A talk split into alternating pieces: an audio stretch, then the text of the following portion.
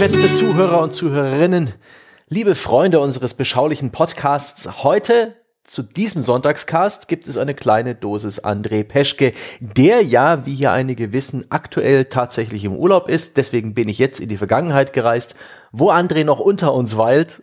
Hallo André. Ich bin nicht verstorben, Sebastian. Ja, aber du hinterlässt eine Lücke, ein, ein klaffendes Loch. Ein André-förmiges Loch in der Wand, ja. in unserem Projekt, ja. Du wirst äh, wahrscheinlich jetzt schon heftigst vermisst. Äh, wir fluchen äh, höchstwahrscheinlich untereinander, Jochen und ich, und machen dich für jedes Problem verantwortlich, das in, deine, in deinen drei Urlaubswochen auftauchen wird. Ja, das bringt euch aber auch näher zusammen, wahrscheinlich. Mhm. So abends weinend, ja, in den Armen liegend. Ja. Ja. Wir werden eventuell feststellen, dass wir dich gar nicht brauchen. Das merken wir vielleicht auch am Ende der heutigen Folge. Ähm, Jochen ist nicht dabei.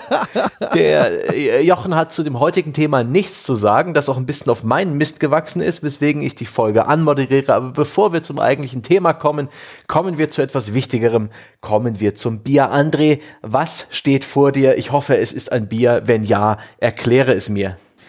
Es ist ein Oh du mein Josef.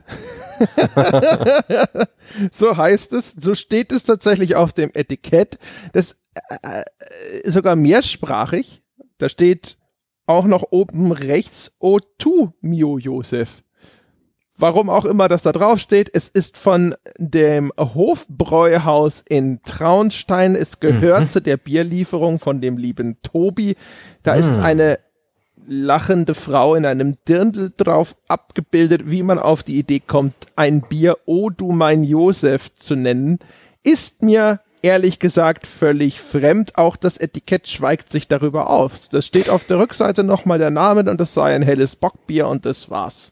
Da musst du vielleicht einfach mal dran nippen und vielleicht entfährt es dir dann ja auch schon das Oh du mein Josef. Möglicherweise, auf jeden Fall ist es spektakulär. Das sieht auch aus, das Etikett sieht aus, wie wenn man selber Etiketten druckt. Weißt du, als käme das jetzt so frisch aus einem billigen Tintenstrahler. So sieht es aus.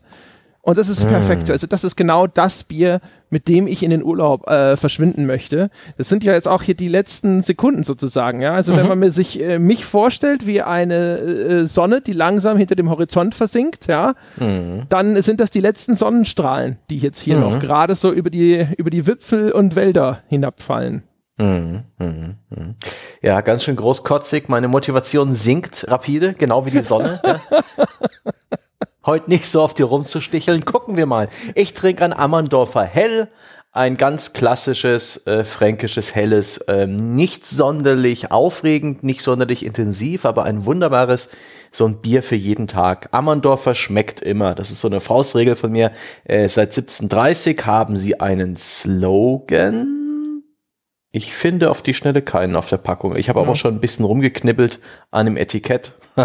Jedenfalls, das habe ich auch schon aufgemacht und getrunken. Ein wunderbarer, milder, runder Geschmack nach einem hellen. Du hast ein Bockbier, das hat ein bisschen mehr Umdrehung, ne? In der Tat. Ja, 7,2 Prozent Alkohol. Es ist eine süße, würzige Plörre. Es schmeckt entsetzlich.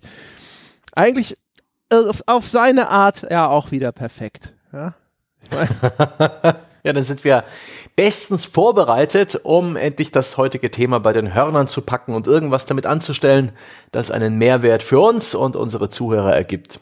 Ich habe das Thema Grafik rausgesucht, weil über Grafik im Allgemeinen und im Besonderen haben wir hier im Podcast noch nicht gesprochen. Ist auch so ein weites Feld, aber ich finde, es ist ein sehr interessantes Feld. Mit vielen interessanten Facetten und hier und da ein paar Leuchttürmen, ein paar Aufregern ich finde, wir sollten ganz von vorne anfangen. Irgendwann kam Grafik. Damals, ne? ja, als ich noch als Grafik vor der Zeit, bevor wir Grafik hatten, ja. Es ist tatsächlich interessant. Ich habe am Anfang hast du das vorgeschlagen und ich habe gedacht, so meine Güte, warum Fässer aufmachen, wenn man auch Tanklaster einfach mal irgendwie so entstöpseln kann? Da weiß ja kein Mensch, wo man da anfangen und wo man da aufhören soll. Und dann habe ich so hinterher so angefangen drüber nachzudenken. Da hast du zum Beispiel auch gesagt, so ja, und hier, es gab ja auch Grafikblender und so, wo ich gedacht habe, so, oh ja, Grafikblender, das ist schon ein interessantes Thema. Und überhaupt so mal so, so Meta über Grafik gesprochen. Wer hat das schon mal gemacht? Bestimmt noch nie jemand auf der ganzen weiten Welt. Und dann gehen wir das doch sozusagen jetzt mal wieder an, ja. Wie Forscher auf einem fremden Planeten. Ja, also das ist so, das Thema, das ist mir sofort ans Herz gewachsen. Nach, nachdem erstmal die, die reflexartige Ablehnung erfolgt ist, weil es nicht ein Vorschlag von mir selbst war, ja, dann kam es so langsam. Ja, nicht so lange äh, rumdrehen auf der Stelle, sondern einfach reinspringen. Das ist der launige Einstieg. Aber dann können wir doch genau da anfangen, wo du gesagt hast. Also tatsächlich könnte man ja darüber sprechen. Es gibt ja sozusagen eine Zeit vor der Grafik. Ne? Das Text-Adventure zum Beispiel. Jetzt kann mhm. man sagen, natürlich ist auch dort sind irgendwelche Zeichen, Buchstaben auf einem Bildschirm dargestellt worden. Ganz ohne optische Abbildung ging es nicht. Aber das ist jetzt mal ein Genre, das sozusagen ohne das, was wir klassischerweise als Grafik verstehen, angefangen hat. Mhm. Und dann ist es übergeschwappt. Und heute ist der, ist das Modell mit der Grafik sozusagen, ist das beherrschende Modell. Also es gibt hier und da noch mal so ein paar Text-Adventures, auch so kleine Experimente mit Text-Adventures, wie dieses Spiel, das ich äh, sogar in einer Wertschätzung besprochen habe, dessen Name mir nicht mehr einfällt. Weißt du es noch? Toll. Ähm, ich weiß es nicht mehr, nee. Das hatte dieses Stranger Things Vibe, ja, genau. äh, auch von der, von der Inszenierung her und es hieß aber anders und ich weiß nicht mehr, wie es hieß. Ah, ich, ich weiß es auch nicht mehr. Ich will nämlich auch die ganze Zeit Stranger Things sagen. Egal. Auf jeden Fall, man, man hat den Eindruck, es ist zumindest der Beleg, Spiele sind mit Grafik besser. Sozusagen, der da erbracht wurde. Und dabei ist aber eigentlich gefühlt ja so, der Spieler, der etwas auf sich hält, der behauptet, Grafik sei ihm nicht so wichtig oder? Ich glaube, wenn man behauptet, Grafik sei einem wichtig, dann hat das zumindest jetzt, was generische Vorurteile angeht, sofort die Anmutung davon, du seist ein oberflächlicher Mensch und nicht so richtig tiefgehend am Medium interessiert. Mhm. Würdest du das auch so sehen? Ein äh, guter Vergleich zum Beispiel zu diesem ähnlich flachen Vorurteil, dass man jemanden macht, dass er einer Person nur interessiert ist wegen ihres Aussehens. Ja, das ist, äh, da schwingt eine gewisse Oberflächlichkeit mit, eine Simplizität vielleicht, dass man vielleicht auch leicht beeindruckbar ist, dass man gar kein Interesse hat an dem an dem eigentlichen Gameplay, an dem Tiefgang, an den Mechanismen eines Spiels in dem Fall, sondern dass man sich von der schönen Grafik beeindrucken lässt. Ist schon irgendwo ein Vorurteil, eine abwertende Meinung. Genau, und, daher kommt ja dann auch hinterher der, der Begriff des Grafikblenders. Das Spiel, das eigentlich substanzlos ist und nur deswegen je zu Popularität gelangt ist, weil es halt in irgendeiner Form grafisch besonders herausragend gewesen ist. Ne? Schöne Fassade, nichts dahinter. Ist überhaupt ganz interessant sogar, wenn man so mal drüber nachdenkt. Ist es ja so, dass äh, diese Art Vorurteil an gefühlt ja so vielleicht sogar über den Spielekosmos hinaus existiert, weißt du, so dass der Stereotyp des Models, das aber nichts in der Birne hat und dergleichen. Mhm, das kommt noch dazu, stimmt. Äußerlichkeit allgemein scheint etwas zu sein, was erstens grundsätzlich immer eine große Rolle spielt, also auch außerhalb von Computerspielen und so. Es gibt ja keine Ahnung, ich hoffe, ich wiederhole nicht irgendetwas, was Quatsch ist, weil das habe ich nie überprüft. Man hört zumindest seit Jahr und Tag, es gäbe Studien, die belegen, dass gut aussehende Menschen, also nach halbwegs objektiven Standards, diese Menschen mit den symmetrischen Gesichtern auch erfolgreicher sind im Leben. Ja. Man könnte also schon, glaube ich, halbwegs objektivierbar zu der Annahme kommen, dass eben Äußerlichkeiten sowohl beim Computerspiel als auch anderswo durchaus einen, erstens einen Effekt haben und zweitens eben einen jeweils dann für das Objekt positiven Effekt. Das heißt aber mhm. auch, dass es für eine erhebliche Anzahl von Menschen eine Rolle spielen muss, ne? dass sie, dass sie Computerspiele schätzen, wenn sie hübsch aussehen. Und trotzdem ist aber so die, die Gegenbewegung ist halt so ein Ja, aber, ne, wenn das ist sowas, das hat dich eigentlich nicht zu interessieren. es gibt ja auch tatsächlich einige Spiele, die ich trotz sehr schlechter Grafik wirklich ins Herz geschlossen habe und sehr mag. Also eine schlechte Grafik ist im Zweifel dann halt das kleinere Übel. Vielleicht so rum aufgezäumt, reite das Pferd in die richtige Richtung. Ja, das ist schon wirklich. Also ich meine, das, das Ding ist natürlich, ich glaube, was dahinter steckt, ist ja erstmal ein richtiger Gedanke. Eine hübsche Grafik ist halt etwas, das ist erstens intuitiv sofort erfassbar also gerade wenn sie zum Beispiel in irgendeiner Form technisch besonders fortschrittlich ist. Ne? Das ist du siehst einen Screenshot mhm. und äh, denkst dir so, wow, das sieht besser aus als die meisten anderen Sachen, die ich bisher gesehen habe. Oder es hat halt vielleicht eine besonders ungewöhnliche und hübsche Ästhetik. Siehst ein Screenshot von sowas wie Firewatch. Es muss ja nicht unbedingt immer sogar nur der technische Fortschritt sein, sondern es kann auch einfach so eine besonderes, ein ästhetischer Fortschritt oder eine besondere Leistung in der Ästhetik sein. Und dann sitzt du da und sagst du, das ist ja cool. Und ähm, das ist sozusagen ja tatsächlich das, was auf den ersten Blick häufig und auch eher affektiv erfasst wird. Also das ist keine rationale Einordnung, die da stattfindet. Du sitzt nicht, du setzt dich nicht hin und denkst, jetzt finde ich mal raus, ob ich dieses Spiel hübsch finde, sondern das ist ja so eine Lichtschalter An- und Aus-Reaktion eigentlich. Du siehst mhm. es und denkst dir so, wow, das ist aber hübsch. Ja, oder es wirkt interessant, es macht dich neugierig, äh, das sind Details drin, die dich interessieren oder die du nicht verstehst. Ich meine, äh, heutige Spiele anders als früher, wo natürlich auch schon Grafik genutzt wurde, aber die vielleicht weitaus abstrakter war. Wenn man da so denkt an, an Skispiele, wo man Bäumen ausweichen muss und alles besteht aus ASCII-Zeichen. Die frühen ähm, Roguelikes wie äh, Dwarf Fortress oder NetHack, die wirklich ausschließlich, ja, die hatten zwar Grafik, da wurden zwar Zwerge, Katzen, Höhlen, Stein und so weiter durch alle möglichen Zeichen dieses ASCII oder ANSI-Katalogs dargestellt. Aber eben, das war eine sehr abstrakte Geschichte. Da musste man noch sehr viel Übersetzungsarbeit im Kopf durchführen. Und auch die ganz, ganz frühen Spiele überhaupt, ob das jetzt Tennis oder Star Wars war, die auf Oszilloskopen damals vielleicht sogar liefen, die haben hier schon aus Linien sozusagen irgendwelche abstrakten Cockpits geschaffen, irgendwelche Fadenkreuze, die es auf Ziele zu lenken gab. Grafik gibt's also schon immer, aber inzwischen ist sie eben sehr viel selbsterklärender geworden.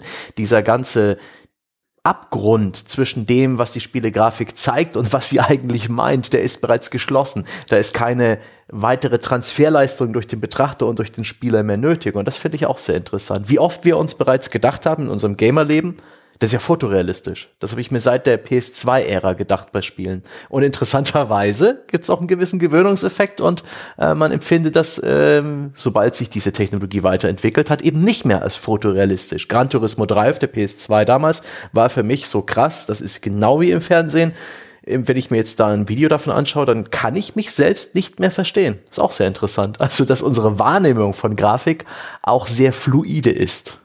Ja, das stimmt. Das ist, ähm, immer auch zu einem gewissen Grad wahrscheinlich so das das Gelernte. Ne? Also ich meine, das ist aber auch das, auch das ist ja nicht tatsächlich auch begrenzt auf Computerspiele. Sieht man heute die Klamotten, die man in den 80ern anhatte, denkt man sich auch so, hm, würdest du vielleicht nicht mehr so machen. Ja. äh, ja. Frisuren und auch das Design von Autos oder ähnlichem, wie Häuser ausgesehen haben, als sie damals gebaut wurden, wie sie heute aussehen, wie die Einrichtung von Wohnungen aussieht und so. Also das ästhetische Empfinden ist ja tatsächlich auch gar nicht mal so statisch. Zumindest sollte man das hoffen. Ich habe das Gefühl, wenn man sich da nicht verändert und in so einer mhm. Stasisblase existiert, ja, wo dann immer noch die, keine Ahnung, die Kuckucksuhr aus dem Schwarzwald an der Wand hängt, ist wahrscheinlich eher ein, ein Zeichen davon, dass man vielleicht mal wieder vor die Tür sollte wir haben ja auch generell ein Bedürfnis nach schöner, besser, realistischer, auch im Kino, wenn es Special Effects sind. Äh, die Ray Harryhausen Filme, Kampf der Titanen und Co. mit diesen Stop-Motion Knetmasse-Monstern, die waren für ihre Zeit damals, ich glaube, das waren die 80er. Ich bin mir nicht ganz sicher. Ähm, absolut spektakulär und beeindruckend. Und irgendwann gab es dann halt äh, CGI, Jurassic Park und Co. Es ging immer weiter, es sah immer besser aus. Ähm, da haben wir auch Sehgewohnheiten und auch das Bedürfnis entwickelt, nach einer gewissen Glaubwürdigkeit, nach einem gewissen Realismus, immer spektakulärere Bilder zu bekommen. Denn im Kino oder im Fernsehen, genau wie bei Spielen, erwarten wir halt Dinge zu sehen, die wir nicht jeden Tag sehen. Seien das Monster, Zauberer, äh, fremde Welten, Außerirdische oder einfach nur coole Verfolgungsjagden und Explosionen. Und, und, genau das bieten ja auch Spiele. Und in beiden Medien, äh, finde ich, ähm, gibt es diesen nicht enden wollenden Hunger nach mehr durch das Publikum. Oder zumindest ein Teil des Publikums, der Grafik vielleicht auch auf ein etwas höheres Podest stellt und vielleicht etwas mehr quantifiziert.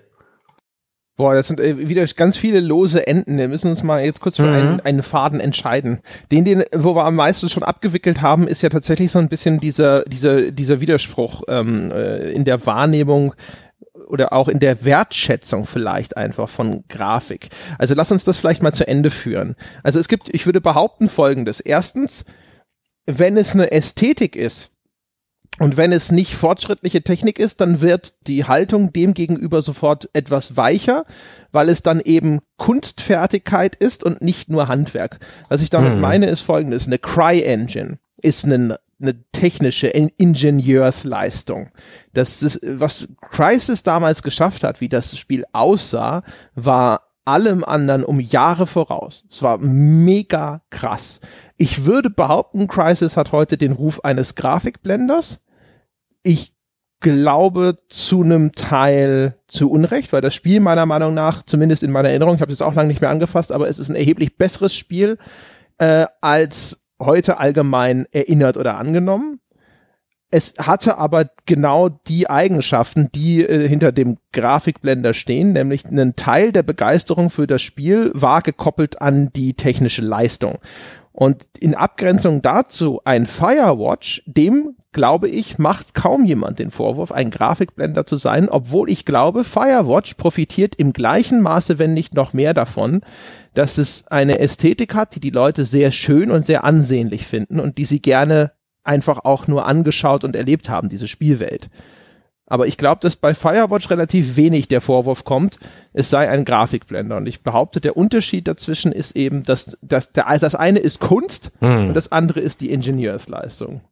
Aber das ist auch tatsächlich so, dass als Firewatch erschien, war dieser Grafikstil, den das Spiel erzeugt hat, ein etwas ähm, comicartige Low-Fidelity 3D-Grafik, könnte man vielleicht sagen die war zu der Zeit keine Leistung mehr.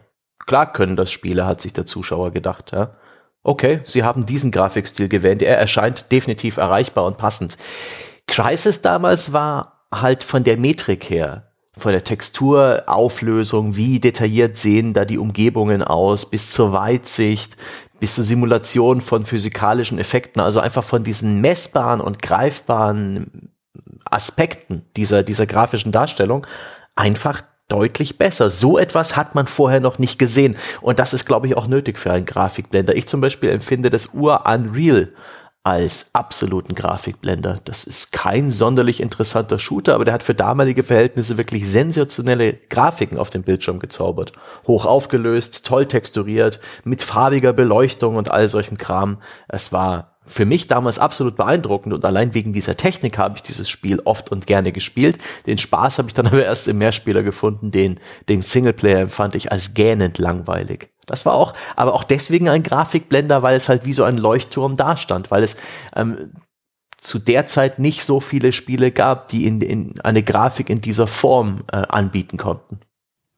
Also bei Unreal, das müsste ich noch mal spielen und so ehrlich gesagt, aber ich glaube, ich würde auch bei Unreal würde ich auch eine Lanze brechen wollen. Also ich glaube, Unreal war auch ein durchaus probates Spiel, weil wenn du zum Beispiel sagst, der Singleplayer, das war irgendwie, keine Ahnung, ich meine, äh, Quake, Story war auch dumm, ja, äh, die, der Ablauf war auch dämlich. Wahrscheinlich hatte Quake ein besseres Level-Design, würde ich aus dem Bauch raus jetzt einfach mal so bejahen. Mhm. Ne? Unreal hat sicher nicht geschadet, dass es für seine Zeit sensationell aussah. Ich glaube aber, es war durchaus jetzt im Vergleich den, zu den Shootern seiner Zeit, war es auch noch ein deutlich überdurchschnittliches Spiel auf, auf jeden Fall. Vielleicht kann man beiden Spielen, sowohl Crisis als auch dem Unreal, eine gewisse Charakterlosigkeit vorwerfen. Quake zum Beispiel hatte ein Profil. Das hatte eine Stimmung erzeugt, eine Emotion, zwar dieses rotzige, dunkle, düstere, gewalttätige. Unreal wirkte so, so, so geleckt, ja, so wie mit Teflon überzogen. Objektiv, hochwertig, äh, hoch aufgelöst, technisch brillant, aber in irgendeiner Form belanglos. Genauso ging es mir damals ein Stück weit mit Crisis, dass ich übrigens nie wirklich äh, intensiv gespielt habe, stets nur im Rahmen von hier guck dir mal die Grafik an, fass mal hin. So eine gewisse Austauschbarkeit. Klar, toll, hoch aufgelöst, aber eben kein eigener Charakter. Hm. Also in der Hinsicht, in diese Richtung äh, lässt sich das bestimmt erklären, aber wahrscheinlich würden wir dann vom Thema zu weit wegkommen. Das aber eben gerade, was ich noch, was ich, worauf ich raus wollte, ist folgendes. Der Grafikblender äh, hat, glaube ich, das große, große Problem, dass ihn das zehn Jahre später kann es keine Sau mehr nachvollziehen, warum der so toll war. Ich habe das schon ein paar Mal erzählt. Ich habe, glaube ich, dem ersten Crisis tatsächlich 90 Prozent gegeben. Und es gibt garantiert heutzutage viele Menschen, die total die Hände über den Kopf zusammenschlagen und sagen, das ist ja viel zu hoch. Und aus heutiger Perspektive, insbesondere jetzt im heutigen Kontext, ist es nat sowieso natürlich äh, hundertprozentig korrekt. Das Problem ist jetzt, wenn ich das, es fällt mir sogar schwer, sowas mit der Zeit gegenüber mir selbst zu verteidigen, weil dieser Effekt des Gra den der Grafikblender, bleiben wir mal bei diesem derogativ, ja, bei dem abwertenden Begriff, den der Grafikblender hat, eine Zeitbegrenzung, der hat eine Halbwertszeit. Das ist wie so ein radioaktives Isotop, das immer weniger wird. Und als mhm. ich Crisis damals gespielt habe, das Spielerlebnis, das ich hatte, war eine 90.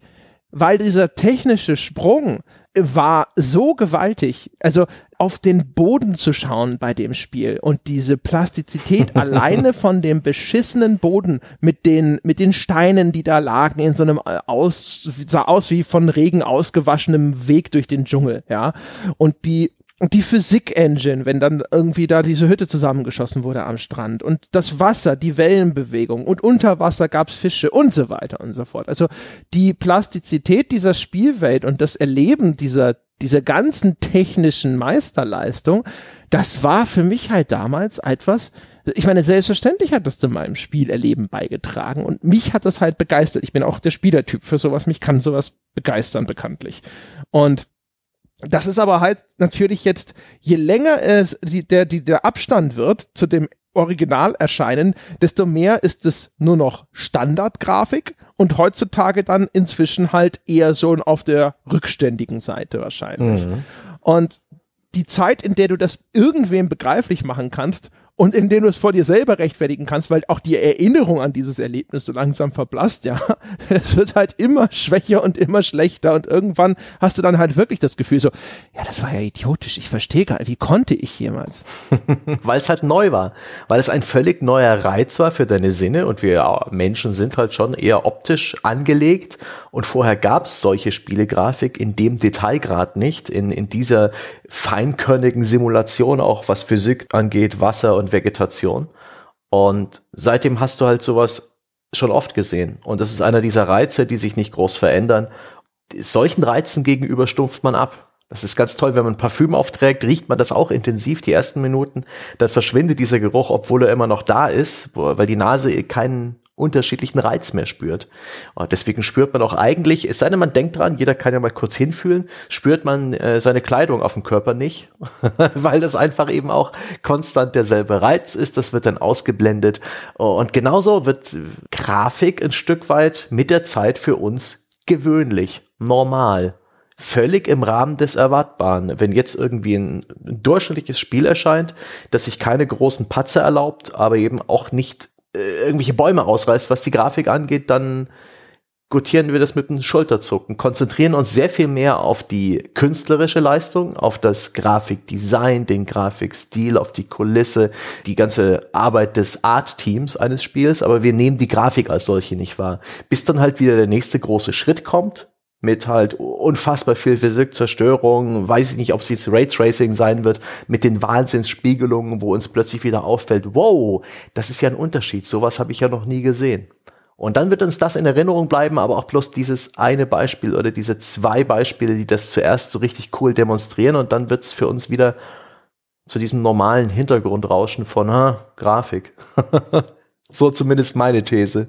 Ich finde, es ist ja eigentlich schon ein bisschen ulkig, wenn man mal so drüber nachdenkt. Also äh, gerade in Deutschland, ja, Sebastian, gerade hier, wo man ja glauben könnte, Ingenieursleistungen würden hochgeschätzt, ja, so dem Stereotyp nach, ja, seien wir ja auch ein Land der, der Ingenieure und das sei unsere besondere Befähigung und äh, der deutschen Spielindustrie wurde häufig mm. nachgesagt, dass sie eben zu analytische zu sehr so Ingenieursspiele machen würden. Ne? Mhm. So Wirtschaftssimulationen, Zeug, wo irgendwelche Zahlentabellen sind und so, die irgendwie auf einer technischen Ebene tatsächlich irgendwo beeindruckend mhm. sind, aber eben keine Kreativleistung dahinter steckt. Das wurde zum Beispiel halt auch sowas wie Turrican und sowas vorgeworfen, dass es ja nur andere Spiele kopiert und dass die tatsächliche Leistung einfach nur gewesen ist, diese technischen Rahmenbedingungen zu schaffen, die einen Turrican dann möglich gemacht haben und so weiter und so fort. Aber umgekehrt, ist es fair, frage ich dich, Sebastian, ist es fair, dass das etwas ist, was eigentlich jetzt jetzt nicht un äh, universell, aber in Relation gering geschätzt wird. Dass, äh, wenn man heutzutage, ich, das auch vielleicht ist es, du kannst mir mal widersprechen, aber mein Eindruck ist, wenn man die Leute fragt, so ein Spiel, wo man sagt, ja, das ist zeitlos schön, das ist alt, das ist 20 Jahre alt und es sieht immer noch hübsch aus. Das geschaffen zu haben, das ist tatsächlich eine viel größere Leistung, und eine Leistung, die anerkennenswerter ist, als wenn du eine neue technische Bestmarke setzt, die in einem so hart umkämpften Markt, gerade auch auf technischer Ebene, wie dem Shooter-Markt über Jahre Bestand hat. Ich finde, das ist schon okay so. Die, die technische Meisterleistung ist ja auch oft äh, mit Abstrichen beim Gameplay verbunden. Wenn sich mal irgendwie ein Team zum Release einer neuen Konsole beispielsweise ins Zeug gelegt hat, echt ein grafisches Highlight hinzulegen. Man denke an, oh Gott, wie hieß die, waren das Retro? die diese Star Wars Shooter gemacht haben für den GameCube, die damals so populär Nein, das waren. das war Factor 5. Factor 5, das war ja sogar ein deutsches Team, ne? Die haben nachher leer gemacht. Deutsches Exil-Team wohlgemerkt, die saßen da schon im Silicon Valley. Aha. Und das waren auch, das war auch für mich ein Inbegriff der Grafikblender. Das waren GameCube Technik Showcases. Richtig. Seht ihr, die Konsole kann mit der Xbox doch mithalten, so halt. Richtig. Das waren Technik-Demos. Sie haben spielerisch nicht viel zu bieten gehabt, außer halt ein Gameplay, das man schon irgendwie vor 20 Jahren spielen konnte, äh, das nicht so unterschiedlich war von Moorhuhn oder damals ähm, Rebel Assault willst du wahrscheinlich sagen? Ganz genau. Oh, sehr gut. Was übrigens auch ein hervorragendes Beispiel ist, ne? Also äh, jeder, der irgendwann mal Rebel Assault geil fand, kann heute nicht mehr rumlaufen und behaupten, Grafik sei ihm unwichtig. Also unglaubwürdige kann man sich nicht machen. Ich fand Rebel Assault geil und deswegen ähm, bin, bin, ich durchaus jemand, der, der, der gerne mal auf so einen Grafikblender reinfällt. Aber tatsächlich glaube ich, dass das grafisch schöne revolutionäre Spiel, das schwingt vielleicht auch immer so ein bisschen unterbewusst der, die Frage mit, ha, kann das überhaupt spielerisch überzeugen? Kann das ein Entwicklerteam schaffen? Grafik zu revolutionieren und gleichzeitig Gameplay in irgendeiner Form äh, Aber ist es weiterzubringen. Fair, frage ich mal. Weil eigentlich, wenn wir mal überlegen, wie viele Spiele fallen uns ein, die auf einer ästhetischen Ebene was geleistet haben, wo man sagt, so Mensch, das ist toll und das ist wahrscheinlich auch einigermaßen zeitlos schön. Da kann ich dir etliche Sachen aufzählen. Mhm, weißt du, du wirst wahrscheinlich so ein Firewatch wird auch in zehn Jahren noch ganz hübsch aussehen. Mhm. Hyperlight Drifter, Super Brothers, äh, Swords and Sorcery oder wie das Ding hieß, bla bla bla bla bla. Also ich mhm. könnte hier eine Liste runtertickern von ungefähr einem Dutzend Titeln. Wie viele Titel fallen mir ein, die insbesondere jetzt sage ich mal in den 2000er Jahren, also jetzt wo so auch dann diese dieser die diminishing returns in der Hardwareleistung auf einmal eingesetzt haben, die eine technische Marke gesetzt haben, die tatsächlich über Jahre alles andere übertroffen hat. Das ist Crisis und danach fällt mir wahrscheinlich schon so gut wie nichts mehr ein. Eigentlich müsste das eine theoretisch doch die viel größere Leistung sein, weil solche Sprünge sind viel seltener. Hm. Ich denke, die Sprünge passieren jetzt auch eben nicht mehr bloß in dieser quantifizierbaren Grafik. Das heißt, wie gut sind die Modelle, wie, wie hoch aufgelöste Texturen, wie gut die Beleuchtung, welche Auflösung nutzt das Spiel, sondern eben auch noch in, in anderen Bestandteilen. Wie gut ist die Simulation, wie glaubwürdig die Physik. Das sind dann schon wieder Spielbestandteile, die nicht unbedingt hundertprozentig unter den Begriff Grafik fallen, wenn ich da mal äh, an sowas denke, wie, wie groß ist die Spielwelt, wie hoch die Sichtweite, wie viel von dieser Spielwelt wird simuliert, wie interaktiv ist diese Spielwelt. Man denke an die Passanten, an den Autoverkehr, man denke an Zerstörung. Das nehmen wir aber alles ähnlich wahr im Gesamtpaket mit der Grafik. Das ist dieser optische, dieser gefühlte Eindruck des Spiels. Und da können uns Spiele nach wie vor beeindrucken. Ich fand, ich empfand GTA 5 beispielsweise als eine extrem beeindruckende Erfahrung. Und zwar so allgemein technisch obwohl da im Detail jetzt die Grafik eigentlich nichts Besonderes ist, wenn man sie Screenshot für Screenshot sich einfach mal anschaut, sich anschaut, aus wie vielen Polygonen die Modelle da zusammengebaut sind, wie gut die texturiert sind, aber eben im großen Ganzen, gemessen an der Tatsache, dass hier wirklich ein ganzer US-Bezirk dargestellt wird, nicht bloß eine Stadt, sondern ein richtiger kompletter Landstrich. Wahnsinn. Das war ein Highlight. Das ist aber wahrscheinlich nochmal was anderes, weil das halt nicht unter dieses, da musst du schon wieder genauer hinschauen. Aber das weiß doch äh, auch der Gamer nicht, der von sowas wie Grafikblender spricht oder Grafik-Highlight.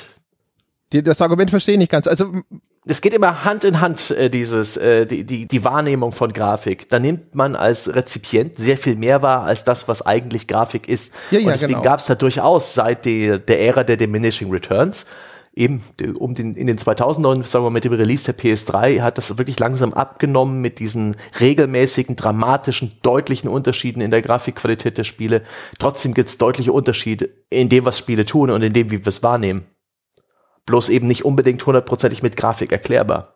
Darauf will ich hinaus. Ja, ja, genau. Also, worauf ich ja nicht raus will, so ein bisschen, ist, ich habe den Eindruck, also ich glaube, die Einschätzung in der Hinsicht ist zu einem gewissen Grade unfair.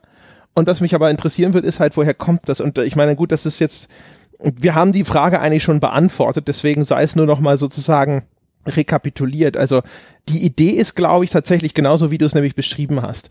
Eine Grafikqualität zu identifizieren bedarf keiner tiefergehenden Beschäftigung. Und gerade unter dem Hardcore-Gamern haben wir auch schon häufig gesehen, ist es ja üblich, dass man versucht, so ein bisschen die Spreu vom Weizen zu trennen, den Casual Gamer auszusieben. Die Diskussion soll unter Experten stattfinden. Und wenn die, wenn ein entscheidendes, gewichtiges Qualitätskriterium eines ist, dass jeder, jeder Hanswurst auf der Straße auf den ersten Blick erkennen kann, nämlich, oh, hier ist eine grafisch-technischer Fortschritt erfolgt, das ist nicht dienlich sozusagen. Das ist kein Expertenwissen und dementsprechend ist das eine, ein qualifizierendes Merkmal, das nachrangig zu behandeln ist.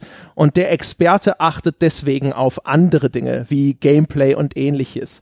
Das würde ich jetzt mal als steile These in den Raum stellen. Das erste, was mir einfällt, was hm. das in Frage stellen könnte, ist natürlich auch, wurde auch schon mal, glaube ich, kurz angedeutet, ein sehr hübsches Spiel mit beschissenem Gameplay, da bringt dir natürlich die hübscheste Grafik nix. Umgekehrt, schlechte Grafik und sehr gutes Gameplay, das funktioniert zu einem gewissen Grad zumindest. Die Frage ist halt nur, macht das dann automatisch das eine oder das andere inhärent wirklich wertvoller, weil das Beispiel Rebel Assault, finde ich zumindest, beweist, dass man auch mit beschissenem Gameplay und hervorragender Grafik offensichtlich zu einem bestimmten Zeitpunkt zumindest, also vor vielen Jahren, viel Spaß haben konnte. Ja, der Zeitpunkt ist das Wichtige.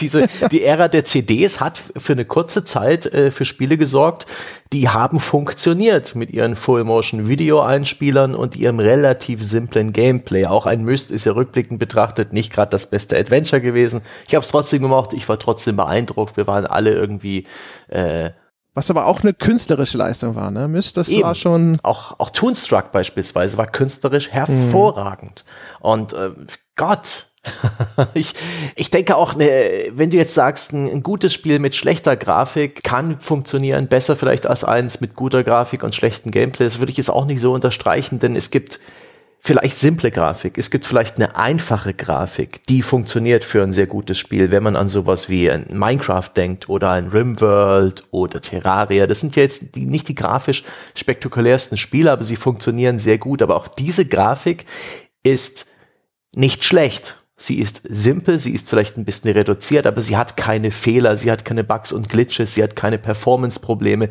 Schlechte Grafik ist, ist noch was ganz anderes. Das sind diese Trash-Spiele, das sind diese ähm, Raven's Cries dieser Welt, ja, die äh, Deadly Premonitions. Naja, also historisch gesehen kommen wir ja aus einer Zeit mit unglaublich beschissener Grafik, ne? Atari VCS und sonst was. Also da ist kein einziges Spiel dabei, von dem man heutzutage jetzt ohne Nostalgiebrille sagen würde, das sieht wirklich toll aus oder sowas, sondern es ist halt höchstens Inzwischen hat, ist dieser Retro-Pixel-Optik-Look ist ja tatsächlich sogar sein eigener ästhetischer Modus geworden. Insbesondere jetzt 8-Bit, 16-Bit-Ära.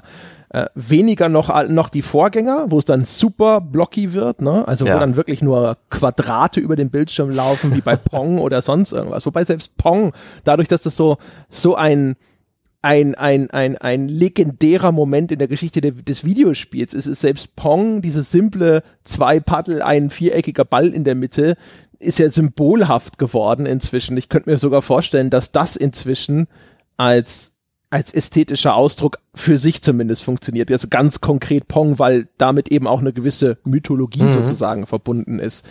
Und wenn man sich das anschaut, wahrscheinlich wird man nicht umhin kommen zu konstatieren, dass Gameplay auf jeden Fall höherrangig ist.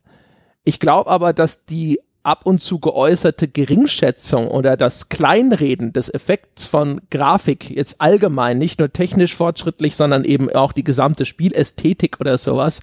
Ich glaube, das hat äh, eher was damit zu tun, dass, ähm, dass man möchte, dass der Diskurs ähm, äh, sozusagen, ne, dass die Fachleute die Hoheit über den Diskurs behalten. Das können sie nicht, wenn sie mhm. die den auf einer e auf eine Ebene verlagern, wo eigentlich fast jeder Teilnahme berechtigt ist.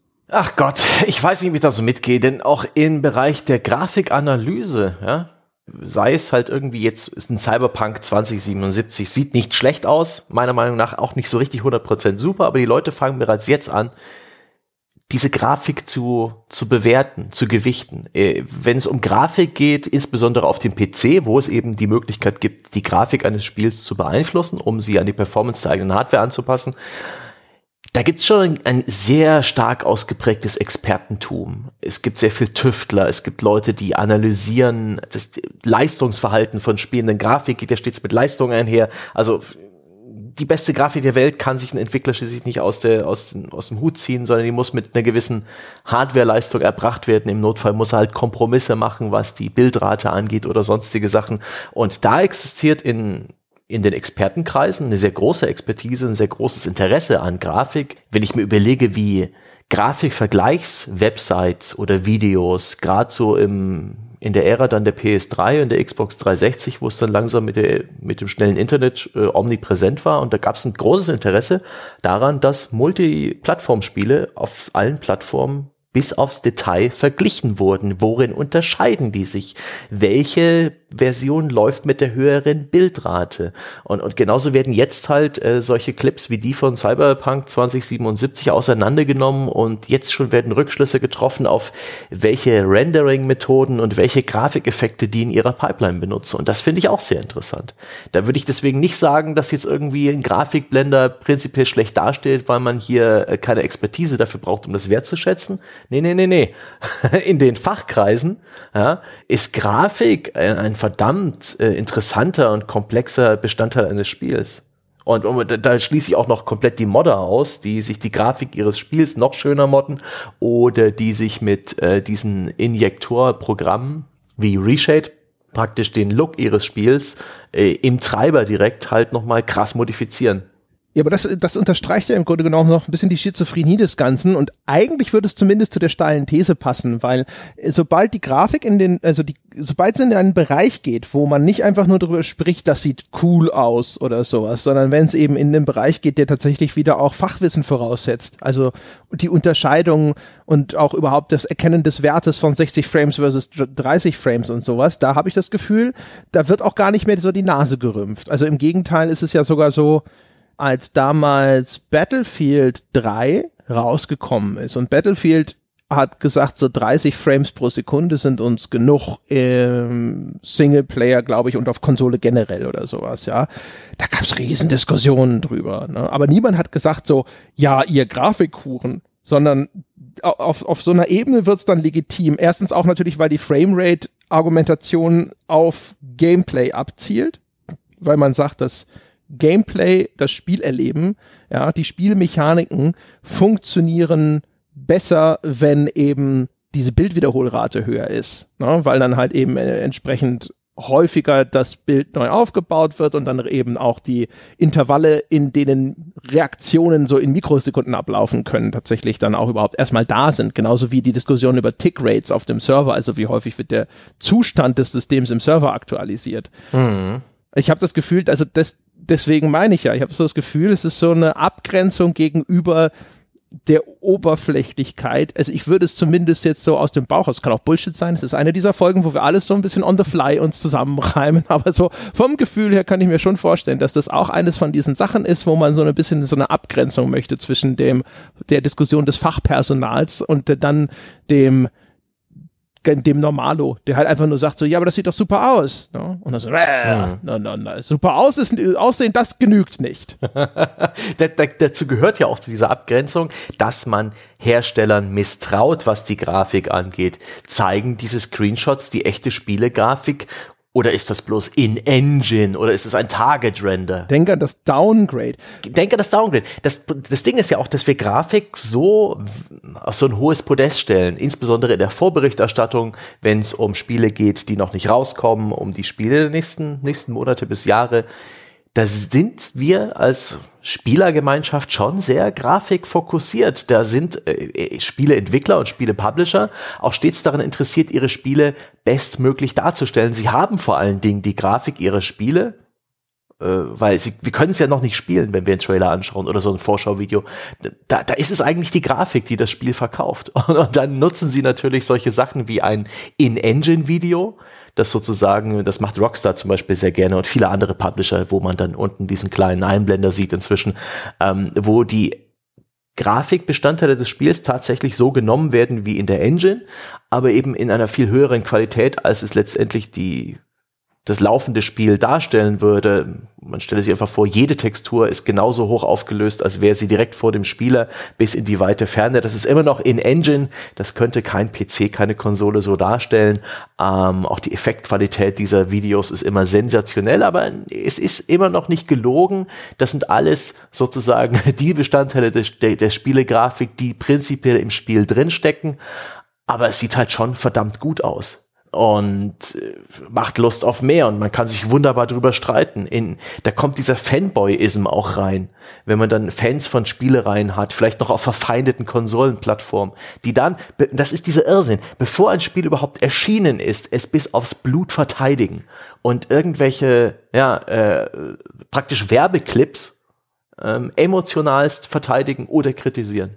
Irre. Aber ich habe da riesigen Spaß dran. Ich bin da auch jemand, der so Spaß dran hat, sowas mitzumachen, sich solche Diskussionen anzuschauen, ähm, selber so ein bisschen rumzuzweifeln an, an dem Wahrheitsgehalt in Anführungszeichen von, von solchen Spielepremieren-Clips, so nach dieses Wasserspendergespräch. Das ist doch alles gelogen, ne? das wird doch niemals so aussehen. Und dann sagt wieder, nein, nein, nein, überleg dir mal. herrlich, herrlich. Aber eigentlich ist es ja, also ich würde es ehrlich gesagt, ich würde es umgekehrt machen. Äh, ich würde, äh, ich würde dir widersprechen, Sebastian. Ich würde sagen, nein, das ist gelogen. Und ich würde sogar umgekehrt sagen, es wird wahrscheinlich nirgendwo so viel beschissen wie im Bereich der Grafik, was uns wieder erahnen lässt, wie wichtig das ist. Schon ja. seit Command Conquer 3, denk an die Bullshot äh, das Bullshot-Gate, ja, wo die Screenshots auf der Verpackung oder auch die, glaube ich, vorher an die Presse rausgegebenen Screenshots ein viel besseres optisch wohlgemerkt. Allein ja, von den, von den Screenshot-Grafikqualität ein viel hübscheres Spiel suggerieren sollten. Nee, da hast du schon recht. Weil ich ganz kurz, ja. ich, will, ich will mich jetzt nicht, ich habe bloß dieses, dann stimmt das ja schon, dann ist es nicht gelogen. Das meinte ich so ein bisschen aus der Sicht der Publisher und derjenigen, die diesen In-Engine-Footage, äh, Schriftzug auf ihre Trailer aufbringen. Da habe ich jetzt eher den Jurist verkörpert. Ja. Aber tatsächlich, ja, ja. das ist, so wirst du es nicht spielen. Punkt. ja, ja, eben. Also auch dieses, selbst wenn jetzt die Kennzeichnung in-Engine erfolgt. Also erstmal in-Engine ist ja auch etwas, was nur wieder für dechiffrierbar ist für jemanden, der sich genügend auskennt. Der weiß, es ist möglich, in der Spiel-Engine dieses Video zu machen, indem man eben doch dann pro Minute einen einzelnen Frame des fertigen Videos rausrendert. Also ne, in, einfach in einer Darstellungsqualität, die aber in Echtzeit niemals möglich sein ja. wird, ja. Und das weiß auch jeder. Und die Frage ist natürlich, warum macht man das, um zu suggerieren, dass dieses Spiel hinterher mhm. so aussieht? Und natürlich ist das ein, der Versuch einer Manipulation und das nennen wir umgangssprachlich, sie versuchen dich zu bescheißen. Ja, das wissen wir auch schon mit, äh, mit Killzone 2 und so weiter. Und mhm. denk an, an Witcher 3. Also ein Spiel, das ansonsten einen einen Leumund hat, äh, wie er besser nicht sein könnte. Dessen Entwickler, die, die, die Leute streuen ja CD Projekt eigentlich heute noch Rosen auf den Weg, wo sie gehen. Aber mhm. als sie es gewagt haben, eine E3-Demo zu zeigen, die für das Empfinden der Menschen da draußen grafisch fortschrittlicher aussah, als das fertige Produkt dann bei Erscheinen hinterher war, als dann der PC-Spieler auch noch dachte, er müsste technische Abstriche hinnehmen, weil Konsolenbedürfnisse bedient wurden, waren die Leute pisst pisst, pisst, pisst. Und man kann natürlich sagen, das hat nicht nur damit zu tun, dass sie äh, grafikversessen sind, sondern sie, es hat auch damit zu tun, dass sie sich manipuliert oder betrogen fühlten von einem Entwickler, der immer vorgeschützt hat, dass er genau sowas nicht tun würde, dass er anders ist als die anderen mhm. und dass deswegen die Enttäuschung besonders groß gewesen ist. Hat sicher eine große Rolle dabei gespielt. Aber nichtsdestotrotz ist das Ganze, ne, das, also das, die, die ganze Melange an Skandelchen, einerseits und aber auch der Wille der Hersteller dort äh, gefühlt, ey, maximal zu manipulieren. Watch Dogs und so weiter und so fort. Das, äh, das ja? geht noch so viel weiter. Äh, Codemasters Rennspiele, traditionell in ihrer, in ihrer Enthüllungsphase, damals zum Beispiel bei Dirt 1 und 2, da gab es die sogenannten Target Render Bilder als erste Pressebilder. Der gute Target Render. Das, wir haben noch gar kein Spiel, aber wir glauben, dass wenn wir ein Spiel haben, wird es so aussehen. Richtig, und das war kompletter Bullshit. Das, die waren so hoch aufgelöst, die waren so äh, unverpickelt, so glatt an jeder Kante, das äh, unmöglich, dass es jemals so aussehen konnte. Dazu kommt auch noch die Tatsache, oder Wii-Spiele, gerade Ubisofts Rayman Raving Rabbits oder ähm, Red Steel für die Wii, also ein ja. Spiel mit einer SD-Auflösung, 640 mal 480, in Deutschland ein bisschen höher wegen der PAL-Auflösung, aber das dann eben 2000 mal 4000 Pixel-Screenshots auf den Presseservern lagen auch natürlich, das kommt aus dem äh, aus den Entwicklungswerkzeugen und da können die garantiert das Programm, was einen Screenshot macht, auch diesen Screenshot in einer anderen Auflösung rausrechnen lassen. Aber das ist halt, das zeigt nicht das Spiel. Und ich finde auch ganz grundsätzlich, jeder Screenshot, der nicht das zeigt, was der Spieler sieht, und zwar den Spielcharakter in der Perspektive, wie er letztendlich gespielt wird, nicht irgendwie cool schräg von unten. Ohne HUD-Elemente? Richtig, hinter ihm mit einem HUD im Bild. Und plötzlich sehen Screenshots überhaupt nicht mehr so wirklich cool aus. ja, das stimmt. Also jeder, jeder dieser sogenannten Presse-Screenshots ist eigentlich auch Beschiss, weil so wirst du das Spiel in deinem Leben nicht sehen, nicht wahrnehmen. Ja, oder zumindest sehr selten. Es kommt drauf an, ne? nicht mhm. alle Screenshots sind ja natürlich immer identisch, aber das ist auch tatsächlich genau sowas ist halt das grassiert, könnte man sagen. Mhm. Ne? Also es gibt un unglaublich viele Spiele, die äh, in ihren, ihren offiziellen Bildern das Spiel tatsächlich aus Perspektiven zeigen, die nicht nur der typischen Spielperspektive nicht entsprechen, sondern die für dich als Spieler so gar nicht mal überhaupt abrufbar wären. Also mhm. wo irgendjemand einen Befehl äh, in, in seinem Level-Editor benutzt hat oder irgendeinen ein Cheat-Kommando sozusagen über irgendeine Eingabekonsole benutzt hat, um überhaupt in der Lage zu sein, diesen Screenshot so zu machen, wie er da abgebildet wird. Und wo du als mhm. normaler Konsolenspieler zum Beispiel, PC ist ja häufig noch was, stehen dir ja viele nachträgliche Türen offen, um dann selber auch nochmal da so ein bisschen äh, dich reinzuhacken und dann an Möglichkeiten zu haben, die per se nicht vorgesehen sind. Aber zumindest für den Konsolenspieler wird sehr häufig gelten, es ist völlig unmöglich, diese Perspektive jemals einzunehmen. Obwohl ich das auch so interessant finde, dass es inzwischen immer mehr Spiele gibt, gerade Spiele mit schöner Grafik. Man denke an die God of Wars, an die Horizon Zero Dawns dieser Welt, die einen Fotomodus mitbringen oder Rennspiele, wo man dann eben dem Spieler die Möglichkeit gibt, wirklich die nur diese oberflächliche Seite des Spiels, nämlich die hübsche Grafik bestmöglich einzufangen, wo man dann eben auch solche Bullshots herstellen kann, wie sie eben als Pressematerial benutzt werden. Bei God of War zum Beispiel kann man den äh, Atreus-Begleiter ausblenden oder bestimmte Gegner ausblenden. In jeder äh, Sekunde des Spiels praktisch die Kamera anhalten, durch die Gegend fahren, zoomen, Filter anwenden, sogar den Gesichtsausdruck von Kratos verändern. Das sind eigentlich Werkzeuge, die gab es früher nur für Entwickler eben, um Pressematerial herzustellen. Und entsprechende Foren-Threads, wo Leute ihre Screenshots austauschen, wo sie auch wirklich mit dem guten Auge und künstlerischen Gespür rangehen, das finde ich auch super beeindruckend und zeigt dann schon wieder, dass Grafik in dem Sinne als, als Spielzeug ähm, als künstlerisches Ausdrucksmittel auch für den, für den Spieler noch, noch ein gewisses Eigenleben angenommen hat. Das mhm. ist eine super interessante Sache. Das stimmt, richtig, ja. Quasi Ingame-Fotografie, das müsste dir doch eigentlich liegen. Mhm. Du bist doch auch Fotograf im wahren Leben, Sebastian. Äh, oh Gott, ich habe meine hitzige Phase gerade hinter mir, aber es hat Spaß gemacht, sich einzuarbeiten in die, in die wenigen Grundregeln des Fotografierens. So kompliziert ist es eigentlich nicht. Und ich schätze es, wenn ein Spiel mir tatsächlich ähm, Kamera ähnliche Möglichkeiten gibt. Denn eine Kameralinse ist anders als das eigene Auge, hat gewisse physikalische äh, Eigenschaften, so was Brennweite angeht und Blende. Und wenn dann ein tolles Bouquet entsteht und ich auch noch die Verschlusszeit ändern kann, dann bin ich schon bei Spielen immer echt beeindruckt und denke mir, ja geil. Aber ich bin nicht der, der lange rumfummelt und irgendwie das perfekte Motiv sucht. Da habe ich nämlich auch äh, bei meinem normalen Kameraarbeiten festgestellt, dass ich jetzt vielleicht nicht das beste Auge habe. Hier und da gelingt mir ein cooler Schnappschuss, aber, ähm, aber ich schätze das. Ich, ich äh, schätze die Existenz von solchen äh, aufwendigeren Fotoeditoren oder, oder Fotomodi in Spielen. Das ist so was völlig Überflüssiges. Das hat eigentlich mit dem Spiel an sich nichts zu tun. Es ist eher so eine, so eine Form von Wertschätzung, von Fandom. Ja, das ist was, das ist nichts für den normalen 0815-Spieler, der sich jetzt durch Spiel XY durchspielt. Das ist was für den Fan dieses Spiels. Für jemanden, der noch irgendwie mehr Zeit damit verbringen will, ein bisschen tiefer eintauchen oder vielleicht einfach nur regelrecht gute Motive darin suchen will. Es ist auch ein schönes Bedürfnis irgendwie. Es ist ja erstmal eine kreative Betätigung. Also, ähm, ist es. Wenn, du, wenn du Fotograf bist im wahren Leben, dann würde man ja auch sagen, also es ist ja anerkannt, Fotografie ist Kunst. Ne? Es gibt mhm. Ausstellungen zur Fotografie. Es, wir, wir haben Preise wie das Pressefoto des Jahres und weiß der Himmel noch was. Also das ist ja einigermaßen unstrittig, zumindest würde ich das hoffen, dass Fotografie Kunst ist. Mhm. Und äh, die Spielewelten sind halt inzwischen auch so weit fortgeschritten, dass ein künstlerisch wertvolles, ein kreatives Potenzial vorhanden ist, weil inzwischen natürlich sowas zum Beispiel auch eben jetzt, es gibt ein Arrangement im dreidimensionalen Raum. Ne? Ein Zelda-Screenshot von A Link to the Past an der gleichen Stelle zur gleichen Zeit sieht identisch aus sozusagen. Ne? Und äh, vielleicht ist, ist, ist, die, ist, ist der Ausschnitt zwei Millimeter weiter links oder weiter rechts, ja, aber das Schloss Hyrule wird halt bei jedem gleich aussehen, weil dieses Spiel ist einfach, das hat keine Dynamik dafür. Aber äh, ich weiß nicht, ob du das gesehen hast, als Kingdom Come erschienen ist, gab es sogar bei uns im Forum in dem dazugehörigen Thread äh, einen Austausch von Fotografien, wenn man so möchte, von Screenshots aus diesem Spiel. Mhm. Hier ein Bachlauf und hier die untergehende Sonne über den Wäldern vor Schnicki-Schnack und so weiter mhm. und so fort.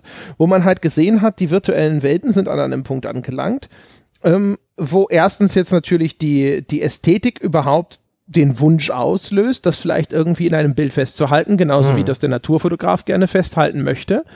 Aber auch, wo das kreative Potenzial da ist. Inzwischen halt auch, was diese Kameratools und so angeht, wie du es schon beschrieben hast. Also wo ja. es dann halt nicht nur wenn ich die gleiche Kamera, also den Aus Bildausschnitt identisch auswähle und das dann vielleicht auch noch die gleiche Tageszeit im Spiel ist, dann ist das Foto identisch, sondern wenn ich auch noch über eine, eine Blende oder einen Zoom oder sonst irgendwas verfüge, dann ist auf einmal hinterher auch überhaupt herstellbar, dass ich etwas Einzigartiges schaffe und ich glaube, das mhm. ist wichtig für so einen kreativen Prozess.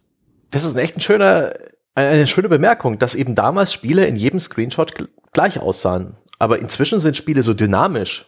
Das heißt Tageszeit, andere Einflüsse, Wetter, dynamisches Wetter bei so einem Open-World-Spiel, dass kein Spieler wirklich die 100% gleiche Spielerfahrung macht, gerade bei diesen Open-World-Spielen. Und dann ist es auch irgendwas wert, diesen einen Moment, nämlich deinen Moment einzufangen. Insbesondere, weil du noch diese 3D-Welt hast und die Kamera in alle Richtungen richten kannst. Also gibt's nicht mehr diesen, diesen Moment, wo jeder Screenshot gleich ist, außer innerhalb vielleicht von Zwischensequenzen. Ansonsten ist jeder dann schon doch irgendwo selbst gemacht. Und gerade für Fotografen, Leute, die das Fotografieren mögen, sie haben in der realen Welt nur die reale Welt um sich herum, äh, die sie ja, in einem gewissen Aktionsradius be besuchen können und abfotografieren. Und innerhalb von Spielen haben sie so viele verschiedene Welten. Äh, wo man Dinge fotografieren kann, die es gar nicht gibt, die abenteuerlichsten, die abwechslungsreichsten Dinge und wo man diese Freiheiten genießt, die Zeit anzuhalten und minutenlang nach dem perfekten Foto zu suchen. Das ist ein fantastisches Spielzeug für für Leute, die gern Fotos machen. Und ich liebe, ich liebe, liebe, liebe die entsprechenden äh, Screenshot-Threads bei NeoGAF und inzwischen Reset Error, dem NeoGAF Nachfolgeforum. Da schaue ich regelmäßig mal rein. Da denke ich alle paar Wochen mal dran und verbringe dann so viel Zeit damit, da seitenweise fantastische Screenshots anzuschauen. Super.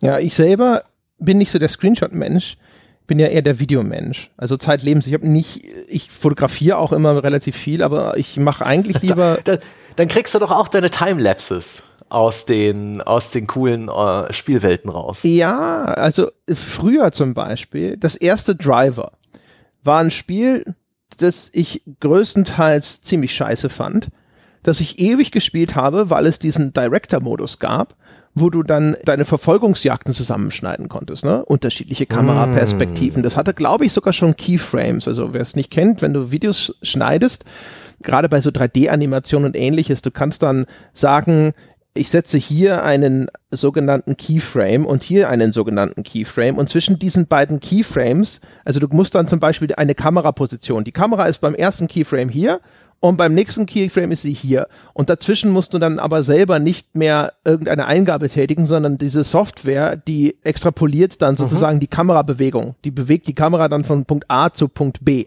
Ich glaube, das ging da zum Beispiel schon. Und das war super cool. Da habe ich wahnsinnig viel Zeit mit verbracht. Ich hatte diesen, es gibt, gab von Microsoft, Microsoft 3D Movie Studio. Das war eine reine Kreativsoftware, wo sie dir wie so Filmsets 3D-Szenen gegeben haben, in denen du Figuren arrangieren konntest. Du konntest halt sagen, die Figur und die läuft jetzt auf dem Pfad hier lang und dann kommt da ein Auto und sowas und hier ist die Kamera und dann hast du da einfach nur so ein drei, so ein virtuellen Filmset, hast du quasi deine Filmchen arrangiert. Damit konnte ich immer unglaublich viel Zeit verbringen.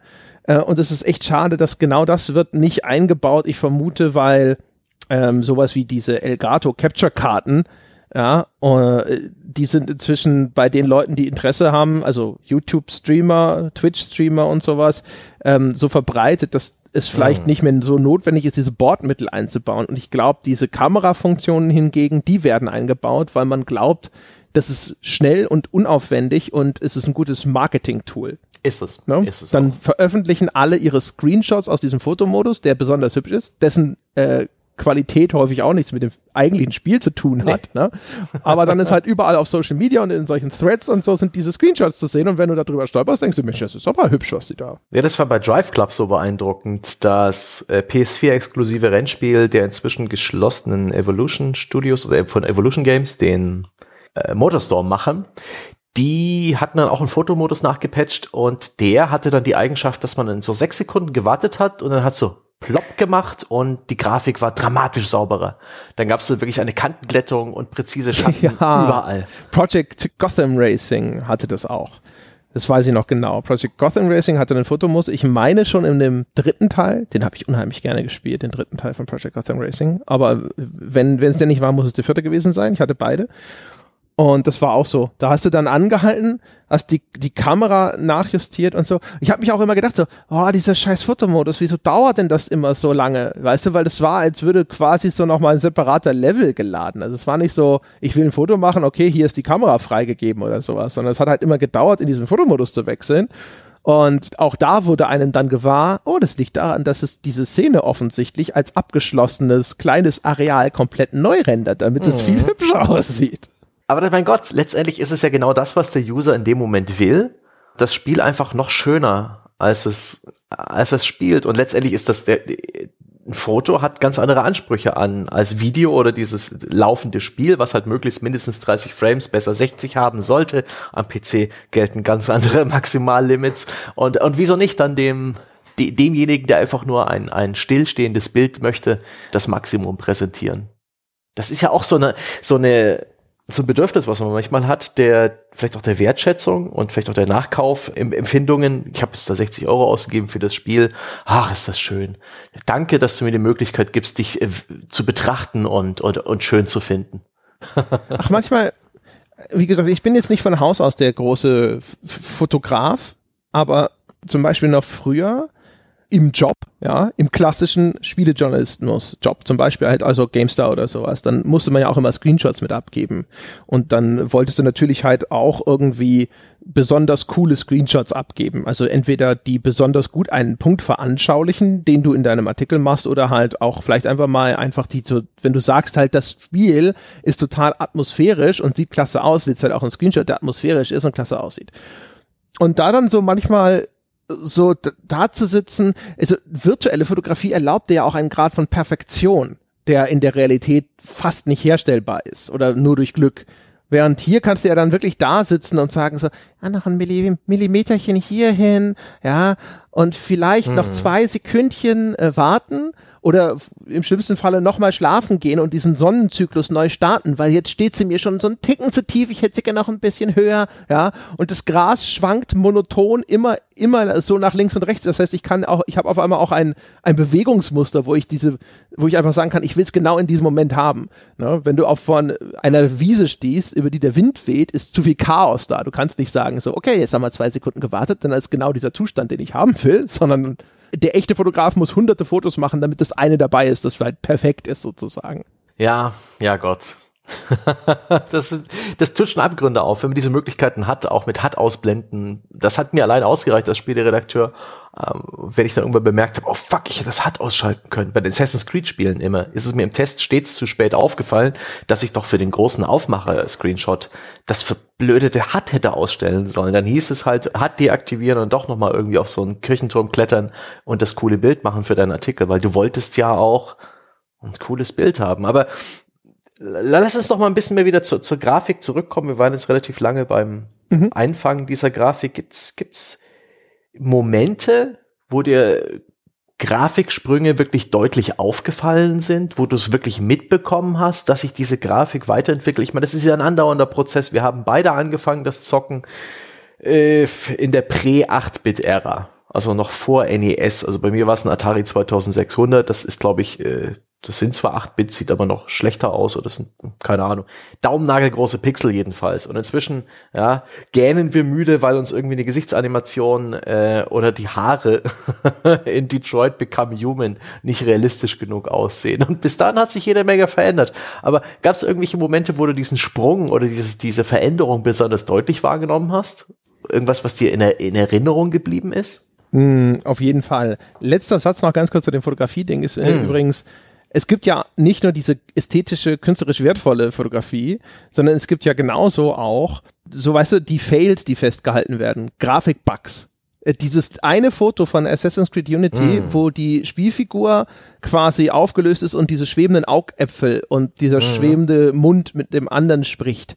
Ich habe das Gefühl, dieser Screenshot in, in verschiedenen Variationen steht für dieses Spiel inzwischen fast wie, wie nichts anderes, weil sich das so ja. extrem verbreitet hat. Auch das ist sicherlich so ein Social Media Ding, weil, weißt du, deine normalen Urlaubsfotos will auch keine Sau sehen. Genauso auch den Standard 0815 Screenshot, den jeder andere, der das Spiel gespielt hat, in fünf Sekunden machen kann, sondern das Ungewöhnliche. Und das Ungewöhnliche existiert eben nicht nur auf dieser dieser äh, einen Seite, die wir bislang hauptsächlich besprochen haben, dass irgendwo so ne, kreativ und ästhetisch äh, schön irgendwelche Sachen eingefangen werden, sondern es gibt eben auch so das Spektakuläre, das Hässliche, so wie äh, das Foto des Skateboarders, der in, genau in dem Moment, wo er mit den Nüssen auf, der, auf dem Geländer aufschlägt oder sowas, ja. Sachen, die dann auch hinterher zu Memes werden, wo ein besonders dummer Gesichtsausdruck eingefangen wurde und so weiter und so fort. Das existiert ja genauso auch noch, dieses Spektrum. Und das sieht man, finde ich schon, dass, das, dass diese Fotografie in virtuellen Welten in vielerlei Hinsicht inzwischen mit der realen vergleichbar ist. Aber das wollte ich nur noch auch noch mal als Gedanken ja. dazu packen. Und ja, die großen Schritte die großen Grafikvorsprünge. Ich glaube, dass unsere oder meine Generation, könnte ich mir zumindest vorstellen, ist dafür sogar besonders empfänglich, weil ich vermisse das. Ich bin aufgewachsen mit einer Technologie, die gefühlt alle fünf Jahre gewaltige Fortschritte gemacht hat. Also meine erste Konsole war ein Saba Videoplay das ist die, äh, habe ich schon oft erzählt, die deutsche Version des äh, Fairchild Channel F. Das ist eine Konsole, die hat, glaube ich, einen Prozessor mit 1,9 irgendwas Hertz, ja. So, wo man heute Gigahertz hatte, hatte es Hertz. Also es besaß noch gar keinen Arbeitsspeicher. Es hatte auch wirklich einfach nur große Vierecke, die sie darstellen konnte. Und die nächste war dann schon ein Intellivision. Und Intellivision hatte schon, also das Saba Videoplay hatte zwei Farben, rot und blau. Und das war's. Und das Intellivision hatte dann schon mehrfarbige Grafik. Und äh, es konnte auch richtige Sounds abspielen, während das da bei Videoplay, glaube ich, auch noch so eine der Konsolen war, wo Soundeffekte wurden simuliert, indem die Entwickler rumgetrickst haben mit einem Chip, der eigentlich dafür da war, Fehlermeldungen zu machen und so ein Kram. Ne? ja. Ähm, wo, wo Chips extra falsch angesprochen wurden, damit so ein Rauschen kommt und das war dann das Publikum, das da gejubelt hat und so weiter. Und so ging das dann weiter. Dann kam das NES, die 8-Bit-Konsole, das Super NES, die 16-Bitter und so weiter und so fort. Und das war also eine neue Konsolengeneration früher. Ich bin, und das lag nicht nur daran, dass ich Kind war, ich bin vor Aufregung echt auf und ab gehüpft, bis endlich die scheiß neue Konsole da war. Es ist wahrscheinlich wahrscheinlich auch zum Glück im, im Orkus der Geschichte verschwunden. Aber als ich mein N64 bekommen habe, 96, das heißt, ich war da schon beinahe 20, also 19 Jahre alt, ja, genau. Ich habe das auf Videokamera aufgenommen, um den Moment festzuhalten, wo ich diese Konsole zum ersten Mal anschließe. Ja.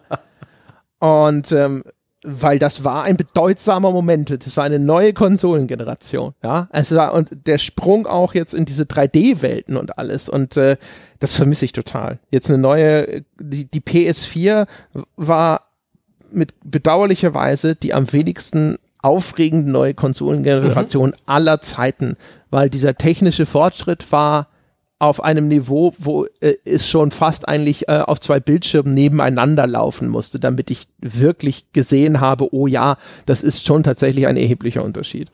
Ja. Da bin ich ganz bei dir. In der 2D-Ära waren die Unterschiede halt so wunderbar offensichtlich. Also zwischen 8-Bit und 16-Bit klafften Welten. Wenn man da so an Spiele denkt wie dieses Star Wars Jump'n'Run, an das Disneys Aladdin, da war ja damals schon nicht ein Fotorealismus da, aber eine Art ähm, Glaubwürdigkeit. Da wurde der Stil der Disney-Cartoons fantastisch eingefangen, die Animationen und so weiter super, super gut. Äh, sowas wie Parallax-Scrolling, sanftes Scrolling. äh, große Sprites, wie es der Neo Geo geschafft hat bei seinen coolen Prügelspielen. Das waren wirklich großartige, äh, sichtbare Dinge. Und äh, da, damals kannte man halt auch nicht so wirklich viel. Und dann ging es in Richtung 3D los und da hat dann tatsächlich jede Konsole wirklich einen merkbaren, deutlichen Unterschied gemacht. Und ich weiß noch, ich habe bei der PlayStation 2, die ich mir damals auch von meinem Zivildienstgehalt ähm, gekauft habe, die Hälfte haben meine Eltern dazu gelegt, die habe ich dann zum Ge Weihnachten oder zum Geburtstag bekommen. 1999, äh, nee, oder 2000? Ich weiß es nicht mehr. Es war jedenfalls die PS2, ne? Ein DVD-Spieler war auch mit drin. Da habe ich mir dann ewig mit diesen Technik-Demos, die auf der Demo-CD mit beilagen, die Zeit vertrieben. Das waren einfach bloß kurze kann man vergleichen mit diesen Effekten aus der Demoszene am PC. Ganz kurze Sachen wie halt irgendwie eine Wasserfläche, mit der man rumspielen kann. Irgendein Wireframe-Schädel, an dem man rumzoomen kann. Eigentlich nur ganz kurze Demos für die, für diese Emotion Engine, wie sie den Prozessor der PS2 genannt haben. Ja, stimmt. ich weiß noch, dass ich zu dieser Zeit eben auch angefangen habe, mich ganz extrem einzulesen in, wie hole ich das meiste aus der Grafik meiner Konsole. Dann habe ich plötzlich festgestellt, es ist ja die beschissenste Idee überhaupt, einfach mit diesem gelben Composite-Kabel dieses F-Bass-Signal in den Fernseher reinzustecken.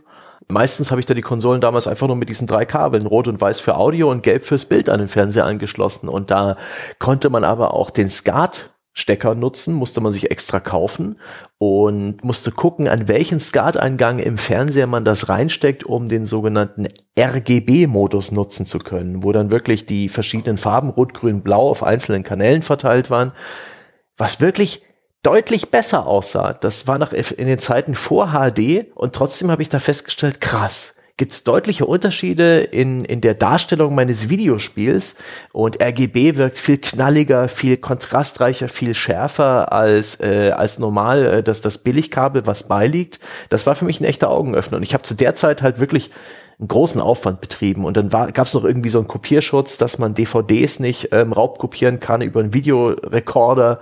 Und deswegen äh, war das RGB-Signal für DVDs grün gefärbt, weswegen man für DVDs dann wiederum ein S-Videokabel brauchte oder ein umgemoddetes RGB-Kabel mit einem sogenannten RGB-Fix drin. Es waren tolle Zeiten.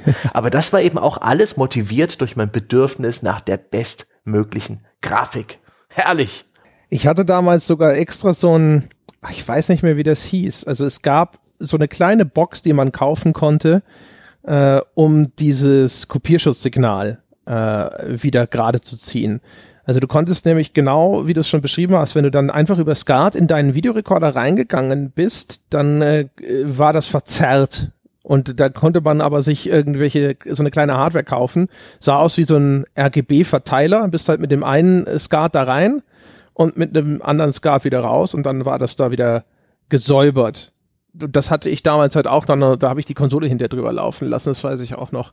Es war sowieso alles, also echt ähm, einigermaßen verrückt, was es da alles noch an Möglichkeiten gab, da mit Anschlüssen, auch das, dieser S-Video-Anschluss den es dann ja auch noch häufig gab als eine Alternative. Manche Konsolen haben dir doch mhm. so ein S-Video-Signal ja. auch noch mitgegeben. Habe ich, hab ich viel mitgearbeitet. War für mich der beste Kompromiss, weil da musste man nicht umstecken beim äh, DVD gucken. Genau. Das war tatsächlich, ja genau, und frühere Sachen liefen ja noch übers Antennenkabel. Mein Gott, das SCART-Kabel, was war man froh, als das SCART-Kabel endlich da war. Wie beschissen es ist, ein SCART-Kabel hinter so ein Röhrenfernseher-Monster gebeugt ja, einzustecken. Es geht eigentlich nur, nur in eine einzige Konfiguration rein. Man sollte meinen, es sei äh, einfach, aber so ein SCART-Kabel ist halt, ich weiß nicht, 21 polig oder so. Irgend sowas, ja. Also wirklich das allerletzte.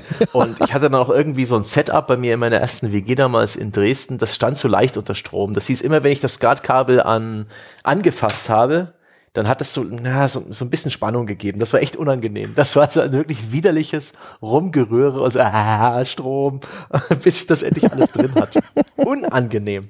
Aber das war es mir wert, weil, weil damals hat, hat sich, also wirklich gerade PS2, da gab es diesen dramatischen grafischen Unterschied zur PS1, wo die, die Texturen noch unsauber auf den Polygonen saßen und so hin und her gewabert. Ja, vor allem kein Filtering gab's, ne?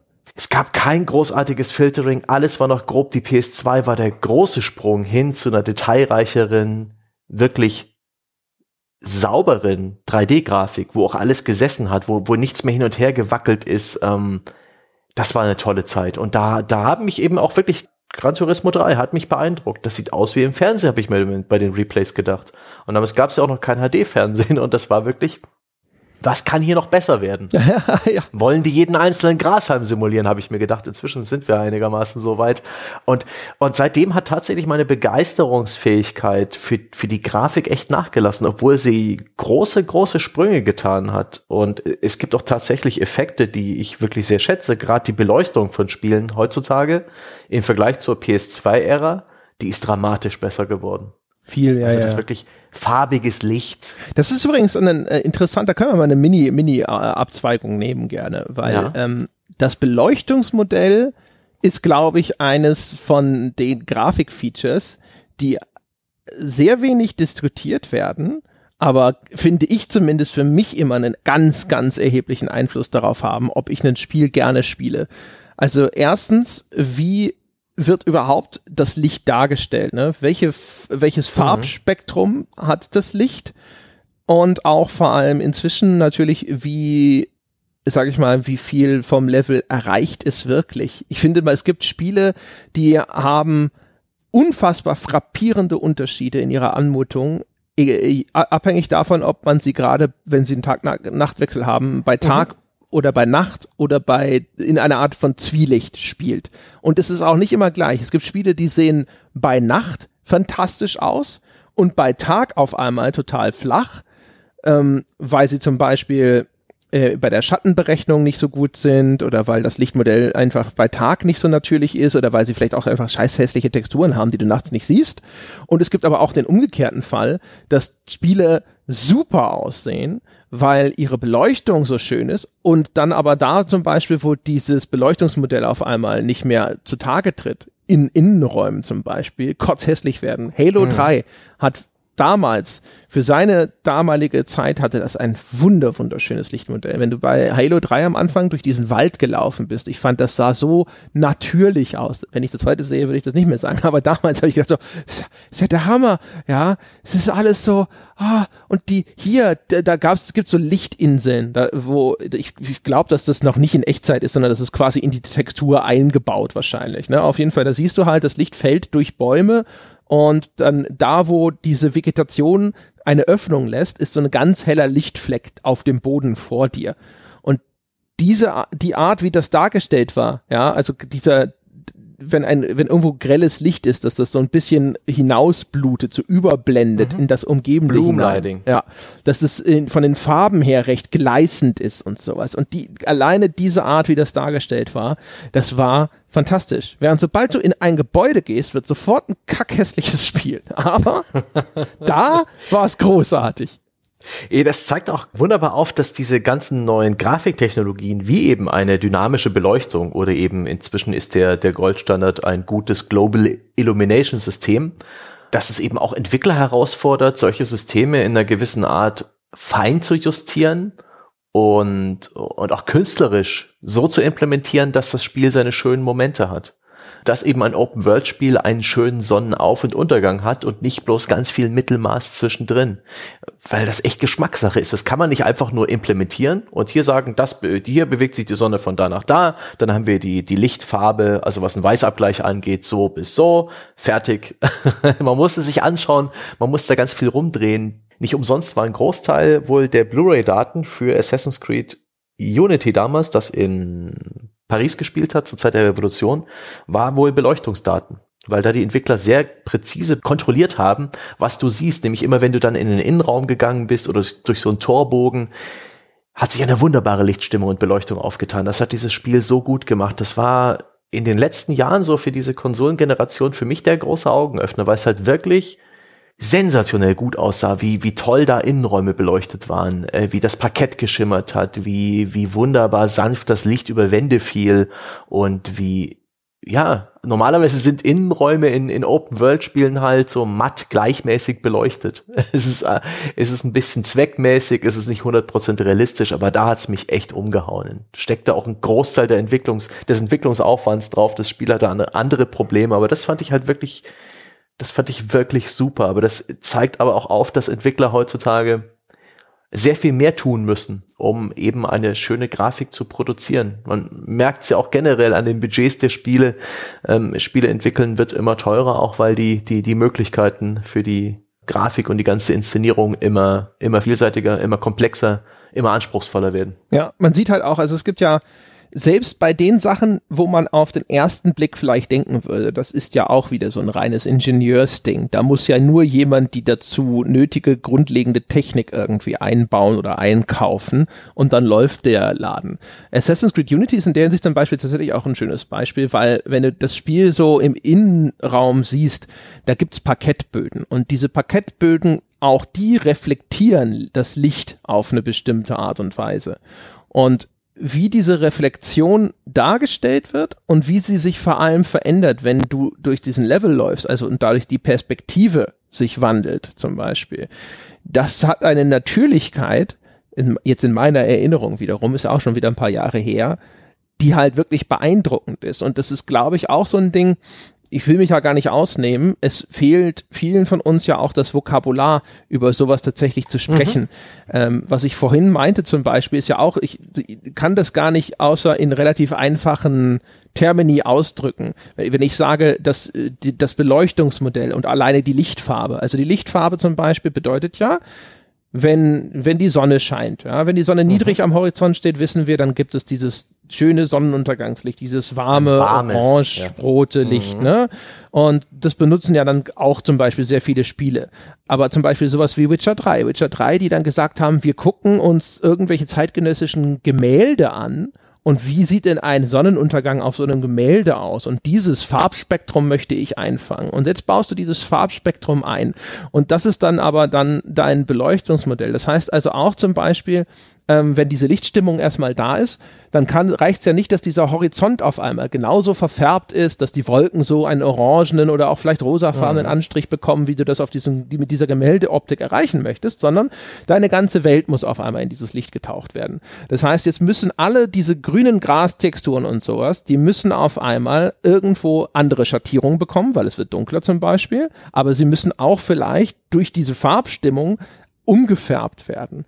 Und dieses ganze Modell, dieses ganze Zusammenspiel von Berechnungen, die dann eben teils in Echtzeit stattfinden, die aber auch, wie jetzt das Assassin's Creed Unity Beispiel äh, zeigt, teilweise vorgefertigt sein müssen, weil zum Beispiel vielleicht die Rechenpower auch noch gar nicht da ist, um das dann in Echtzeit berechnen zu lassen. Das heißt, du musst es über die Texturen reinstreamen lassen und sowas. Ist, ist erstens hochkomplex auf der hm. Ingenieursseite im Ergebnis, aber äh, dann hinterher ästhetisch auch extrem künstlerisch wertvoll. Insofern ja. häufig nicht 100% trennbar.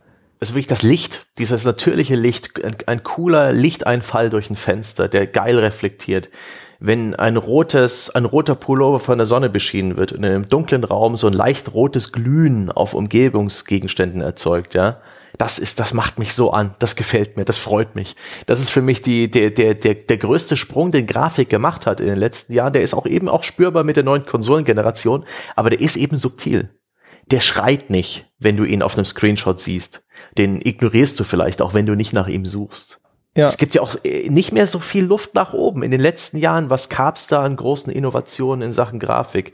Es gab diverse Physikeffekte, oftmals eher halbherzig in Spiele eingebaut. Man denke da an diese Physics-Systeme, wo es sogar einige wenige Jahre extra Beschleunigerkarten für den PC zu kaufen gab, um diese Physics-Effekte zu aktivieren. Das war dann sowas wie in den Batman-Spielen, also in den Arkham-Spielen von Rocksteady hat Batmans Mantel, wenn er sich so umhergewirbelt hat, irgendwelchen Nebel, der in den Stages war, durch die Gegend geweht und Laub am Boden, realistisch. Super geil ist übrigens. Nur mal ganz kurz äh, nochmal erwähnt, ich habe da glaube ich auch schon mal drüber gesprochen, beziehungsweise wir beide haben häufiger schon über Physik gesprochen, aber in Arkham Knight ist dieses Partikelsystem, das Rauch in dem Spiel darstellt. Also auch zum Beispiel, wenn du das Batmobil mit qualmenden Reifen losfahren lässt oder da dampft es aus irgendwelchen Gullideckeln, wie sich das halt für so eine Noir-Stadt wie äh, Gotham City gehört, ja. Das ist nicht nur ein reines optisches System, wenn du so möchtest, sondern es ist in dieses Physiksystem eingebunden, wenn du die Rechenpower dafür hast. Das heißt, du kannst durch so eine Rauchwolke durchfahren, auch mit dem Auto und es verwirbelt sie. Und dass so ein Partikelsystem auf ein physisches Objekt reagiert, Das ist nach wie vor selten und das war für mich damals auch in der Qualität eine, eine echter Innovationsschritt im ganz Kleinen. Hab ewig mit diesem Shit rum, rumgespielt, als ich damals Arkham Knight gespielt habe, weil das war echt, echt geil. Aber das ist schon fast tragisch, dass es dann ein Effekt ist, den man im Gameplay, sobald man sich auf das Spiel konzentriert, nicht mehr wirklich wahrnimmt. Nee. Aber ist, ist vielleicht auch der Idealzustand, dass ein Effekt nur dazu beiträgt, dass du prinzipiell das Gefühl hast, das sieht gut aus, ohne wirklich nennen zu können, warum. Vielleicht ist auch dann der, der Effekt wirklich gut erreicht. Aber es gibt halt so viele Effekte in letzter Zeit, die ich mit der Lupe suchen muss. Da geht es um sowas wie Tessellation, halt die Tatsache, dass da irgendwie in so einer Steinstraße ganz viele Höhenunterschiede drin sind, wo jeder einzelne Stein eine Form hat, was aber lediglich ein von den Shadern der Grafikkarte erzeugter Effekt ist. Äh, die, die Höhendaten stecken in den Texturen mit drin, aber in Wirklichkeit ist es eine flache Textur. Aber hast du das schon mal, äh, eine ganz kurze Zwischenfrage, nenn mir ein Spiel, wo, wo dieser Effekt tatsächlich zur Geltung kommt, weil ich habe jetzt natürlich auch als der neue Laptop da war, gibt so einige Spiele, wo ich diese Tessellation an und ausgestellt habe und gedacht habe, ich sehe es nicht. Ich habe keine Ahnung, was passiert. Ja, das ist es. Der, der weitere unsichtbare Grafikeffekt meiner Meinung nach wirklich diese Ambient Occlusion, die Umgebungsverdeckung, dass man zum Beispiel, wenn zwei Kisten nebeneinander stehen, dann erzeugen die einen Schatten zwischen sich auch ein Effekt, der, ach Gott, den kann ich anschalten. Ja, dann sehen die Schatten anders aus, aber für mich nicht realistischer oder selten realistischer. Schatten sind natürlich wichtig und eine hohe Schattenqualität ist auch wirklich etwas, was bis heute Performance frisst und äh, was ich aber auch immer wertschätze. Ja, Echtzeitschatten. Doom 3 bis heute in der genau. Hinsicht immer noch eigentlich der Shit. Also wirst du immer noch, also es gibt garantiert inzwischen auch noch andere Spiele, aber mir fällt kein anderes ein, jetzt ad hoc zum Beispiel, dass da so gut ist. In zweierlei Hinsicht. Erstens, also die Konsequenz, mit der Echtzeitschatten zum Einsatz kommen. Das heißt also, da ist so eine rotierende Warnlampe wie so ein Polizeiblaulicht, nur eben an der Decke und rot, ja. Und dann siehst du, wie dieser Lichtkegel in dem Raum, oder es sind ja zwei, umherwandert und dann alle 3D-Objekte dann dynamisch ihre Schatten werfen und dann auch die Tiefe des Schwarzwertes sozusagen, ja, bei Fernsehen Fernsehern gern drüber gesprochen, ja, wie tief schwarz die Schatten wirklich sind. Also es gibt ja eine relativ große Anzahl von Spielen, die sich scheuen, Dunkelheit absolut darzustellen, sondern dann ist es so ein mhm. bisschen wie früher bei Spielfilmen, die am Tag gedreht wurden und dann wurde ein fetter Blaufilter drüber gelegt, ne? Wo dann auch zwar abgedunkelt wird und so, aber es ist erst eine Annäherung an tatsächliche Dunkelheit. Und Doom 3 hat halt dann gefühlt, ist auch lange her, ich hoffe, ich erzähle keinen Quatsch, aber halt so richtige tiefschwarze oh, Ecken. Ja. Und dann, wenn dann auf einmal so ein Monster mit leuchtenden Augen da drin steht, super. Ja, aber dieses Spiel mit Hell und Dunkel ist eben auch ein Minenfeld für Spieleentwickler, weil wenn Leute ihren RGB-Bereich von der Konsole nicht richtig eingestellt haben, wenn sie halt nicht die besten Monitore oder besten Fernseher haben. Den Gamma-Wert absichtlich hochdrehen, weil sie halt einfach was sehen wollen. Ne? Richtig, also es gibt so viele Möglichkeiten, dass ein Spiel, dessen Entwickler oder Grafikdesign-Team sagt, okay, wir spielen mal ganz viel mit den Schwarzbereichen, wir machen es dunkel bis fast stockdunkel, aber in dem Bereich passiert ganz viel, da ist die Chance halt auch sehr groß, dass es der Spieler nicht sehen wird und dass es ihn komplett verfehlt. Ja, auch diese ganze, diese ganze HDR-Geschichte, das ist ja auch nie, nicht wirklich ein Grafiktrend, sondern eher ein Darstellungstrend, dass man mehr dynamischen äh, Bereich hat, also äh, dass im Schwarzen sehr viel mehr passieren kann und dass auch im Weiß noch sehr viel mehr Luft nach oben ist für eine wirklich strahlende Sonne und trotzdem währenddessen Details in dunklen Bereichen. Das habe ich in meinem Leben noch nicht gesehen. ich kann da überhaupt nichts dazu sagen. Und das ist auch von allem, was ich bis jetzt recherchiert habe, weil es interessiert mich. Ich plane die Neuanschaffung eines Monitors und ich glaube, selbst da wird HDR für mich keine große Rolle spielen, weil das immer noch in den Kinderschuhen steckt. Das ist eher inzwischen auf Fernsehern zu Hause und da auch ein bisschen besser standardisiert und die Konsolen können es auch alle, aber am PC, äh, Nee. ich wollte auch gerade sagen, das ist ja auch ein Problem, ne? Das, äh, die, das die mangelnde Standardisierung. Wenn du ein Computerspiel hast, das ja nun mal ein interaktives Medium ist, dann will der Spieler mit dieser Spielwelt eventuell äh, interagieren. Und wenn du tatsächlich irgendwie so richtig tiefschwarze Schatten hast, dann verbirgst du etwas vor ihm. Und das sind vielleicht Informationen, wie zum Beispiel ein, an, die Anwesenheit eines Gegners oder so verborgen, die der Spieler gerne hätte. Das heißt, er hat erstens häufig die technischen Möglichkeiten, sich drumherum zu mogeln, indem, wenn du am Anfang ihn bittest, diesen Gamma-Wert zu kalibrieren, sagt er dir halt einfach so, nein, ich sehe das Symbol noch nicht. Nein, nein, nein, nein, nein, weiter hoch, weiter hoch. Und dann hast du ihm schon das Bordmittel in die Hand gegeben, deine ganzen Schatten so richtig schön absaufen zu lassen. Und das zweite ist auch noch, selbst wenn das nicht der Fall ist, du hast kein Gefühl, weißt du, der eine Fernseher steht in einem Man Cave und bei heruntergelassenen Jalousien wird in einem Halbdunkel gespielt, als wäre es ein Kinosaal. Und beim nächsten mhm. steht er im schlimmsten Fall sogar auf einem Küchentisch. Ja. Ja.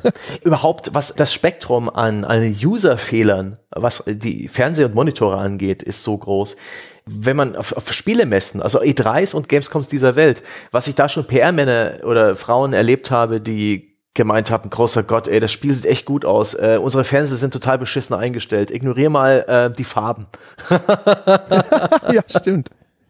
Also wirklich, man kann sich das Bild auch so kaputt zerstellen. Ich habe mir sehr viel Zeit genommen bei meinem Fernseher, den ich mir mal gebraucht gekauft habe. Irgend so ein 2011er Full HD. Echt gut. Der war damals äh, High-End, ist inzwischen immer noch ein guter Fernseher. Da habe ich mit, mit Hilfe von Internet-Vorschlägen äh, und ein bisschen eigenem Bauchgefühl und bestimmt halbe, dreiviertel Stunde lang rumgefummelt, inklusive individueller Weißabgleich, Abstimmung in zehn Stufen, bis das Bild so nett und angenehm und neutral und trotzdem scharf und nicht überzeichnet ähm, und übersättigt aussah, dass ich zufrieden damit war. Und das habe ich auf einem HDMI-Eingang gemacht und das will ich nie wieder tun. Deswegen habe ich jetzt effektiv einen HDMI-Eingang für diesen Fernseher, weil äh, der gefällt mir und ähm, Gott sei Dank habe ich auch nicht so viele Geräte dran. Aber das ist echt viele Leute drehen halt alle Regler nach oben oder nehmen diese hier lebhaft oder intensiv ja, ja, voreingestellten genau, Modi ja. von ihren Fernseher. Und großer Gott, was die zum Teil mit der Grafik von Spielen oder von anderen Medien anrichten, da, äh, da, das, das will der, der, der Lead-Artist eines Spiels garantiert nicht sehen. Ja, stimmt, da greift er direkt zur Flasche. Also das stimmt schon. das ist ja sowieso, das ist ja heute noch krasser als je zuvor, weil du dir anschaust, was moderne Smart TVs an Post-Processing-Filtern auch inzwischen mitbringen, die sie dann auf sowas draufklatschen. Ich habe bei meinem und der ist jetzt noch ein älterer. Ich habe einen, ich glaube, das ist ein LG 650V oder sowas. Er ist noch 3D-fähig, also man sieht, er ist alt. Und alleine der, also erstmal dadurch, dass die häufig im, im diese Bildverbesserungsfilter draufklatschen, gibt es ja inzwischen fast überall noch so einen Gaming-Modus, der die alle ausschaltet, damit es mhm. eben nicht zu äh, Latenz kommt, ja, dass dein Spiel auf einmal sich irgendwie schwammig bedienen lässt, weil dein Fernseher der ja dann häufig auch irgendwie zwar einen, angeblich einen Quad-Core-Prozessor hat, aber halt irgendwie eine langsame Gurke, die äh, von deinem Handy ausgestochen würde. Ne? Und dann äh, dauert es sozusagen ein bisschen, bis diese ganzen Filter da drauf gerechnet wurden, was nicht schlimm ist bei einem Film, wo, weißt du, wenn der, sobald, da, da kann am Anfang der Filmstart mit einem Versatz von 30 Sekunden oder sowas eigentlich losgehen. Also jetzt, so schlimm ist es natürlich nicht, aber könnte er theoretisch, solange es danach flüssig durchläuft, ist es egal. Aber bei einem, bei einem Spiel ist halt so, dass eine Verzögerung von Millisekunden in der, in der Eingabe kann schon einen Unterschied mhm. machen bei Spielen wie Bloodborne oder sowas. Und wenn dein mhm. Fernseher halt ein bisschen was draufpackt, dann, äh, deswegen gibt's diese Gaming-Modi und diese Gaming-Modi sind ja meistens dann nichts anderes als, okay, ich schalte mal den ganzen Firlefanz ab, den ich sonst im Hintergrund ja. noch berechne. Den man auch gar nicht braucht in dem Fall, den man auch wirklich tunlichst abschalten sollte. Ja, meistens. Wobei, also ich, äh, ich habe Destiny, also habe ich auf dem Sony-Fernseher meiner Freundin gespielt und der hatte so einen, ich weiß nicht mehr, wie das genannt wurde. Aber der hatte eins, da fand ich Destiny ästhetisch total hübsch drin, aber es war nicht so snappy. Ja, und Destiny ist halt so ein 60 Frames Spiel und da willst du halt dieses geile, saubere Gefühl des Gameplays und das war halt wichtiger, deswegen habe ich das tatsächlich in diesem Gaming Modus gespielt. Also das kann schon, aber die, die machen manchmal Sachen. Es gibt auf meinem LG gibt's was, das nennt der Kino und da da, da kleistert der einen so einen Matrix-Grünfilter über alles drüber. Und ich habe keine Ahnung, was das mit Kino zu tun haben soll oder wieso irgendjemand dachte, dass das eine gute Idee ist. Ganz schlimm. Also man ist ein Stück weit heute mehr verantwortlich als früher an seiner Stelle zu gucken, dass die Grafikeinstellung passt. Da, da gehört auch sowas wie die korrekte Einstellung des RGB-Bereichs, einer meiner Pet Peeves, wie man so schön sagt. Ein, das trage ich wahrscheinlich den Rest meines Lebens mit mir rum. Ich habe so viele Haushalte erlebt, in denen Konsole und Fernseher nicht in derselben Sprache sprechen. Ich weiß nicht noch, wie das bei der GameStar.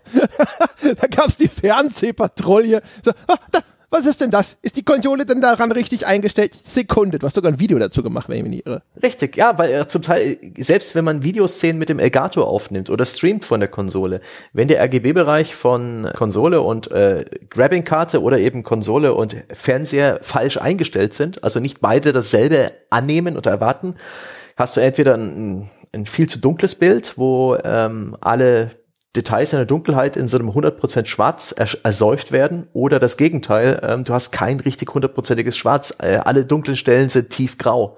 Sieht beides doof aus Und äh, ich, Gott, ich habe äh, äh, Haushalte entdeckt, ja, wo ich, oh, oh Gott, oh Gott, das hat schon seit Jahren so. Ja, das ist unerträglich. Und das kommt halt dadurch, dass Blu-rays nutzen halt nicht ähm, die Abstufung 0 bis 255 von Helligkeiten, sondern von, oh Gott, 16 bis 242 oder sowas. Oder 32. Es ist wichtig, dass wir das auf den einzelnen Stellenwert genau äh, hinbekommen wichtig, jetzt, ja? Sebastian. Und, und da, Google das äh, nochmal schnell. Richtig, halt die Klappe. und in diesem Bereich zeichnet eine Blu-ray halt 100% schwarz bis 100% weiß. Und wenn ihr eine Konsole anschließt und die Konsole zeichnet 100% schwarz und 100% weiß halt in den Stufen 0 bis 255, der Fernseher denkt aber, er hat es mit dem Blu-ray-Player zu tun, wird er halt viel zu früh 100% schwarz und viel zu früh 100% weiß zeichnen, wo das, wo die Konsole doch eigentlich sehr viel mehr Informationen abliefert, aber eben der Fernseher nimmt sich bloß mitten raus aus diesem Spektrum der Helligkeiten, diesen begrenzten Farbraum und deswegen entstehen diese Missverständnisse, Missverständnisse, die in schlechten Bild resultieren und das muss nicht sein. Und das hatten wir früher nicht, ja? Früher haben wir einfach das Antennenkabel hinten an den Fernseher gewurschtelt und es hat schon irgendwie wir waren gepasst. froh, dass wir überhaupt ein Bild hatten. Und deswegen, das ist auch ein riesiger Vorteil von Handheld-Konsolen. Gerade die PlayStation Vita mit ihrer, mit ihrem OLED-Display, zumindest in der Originalversion, die haben später auf LCD runtergerüstet in dem, in der Slim. Das war ein fantastisches Bild. Da, das hat zwar nicht wirklich was mit Grafik zu tun, sondern eher mit Bildqualität, aber Gott, sah das gut aus. Und niemand konnte es kaputt verstellen. Sind eigentlich OLED-Displays irgendwie insgesamt geiler? Ich war neulich mal in einem Saturn und bin durch die Fernseherabteilung gelaufen, waren auf der Suche nach was ganz anderem. Wir haben für meine quasi Schwiegermutter haben ein Radio gekauft.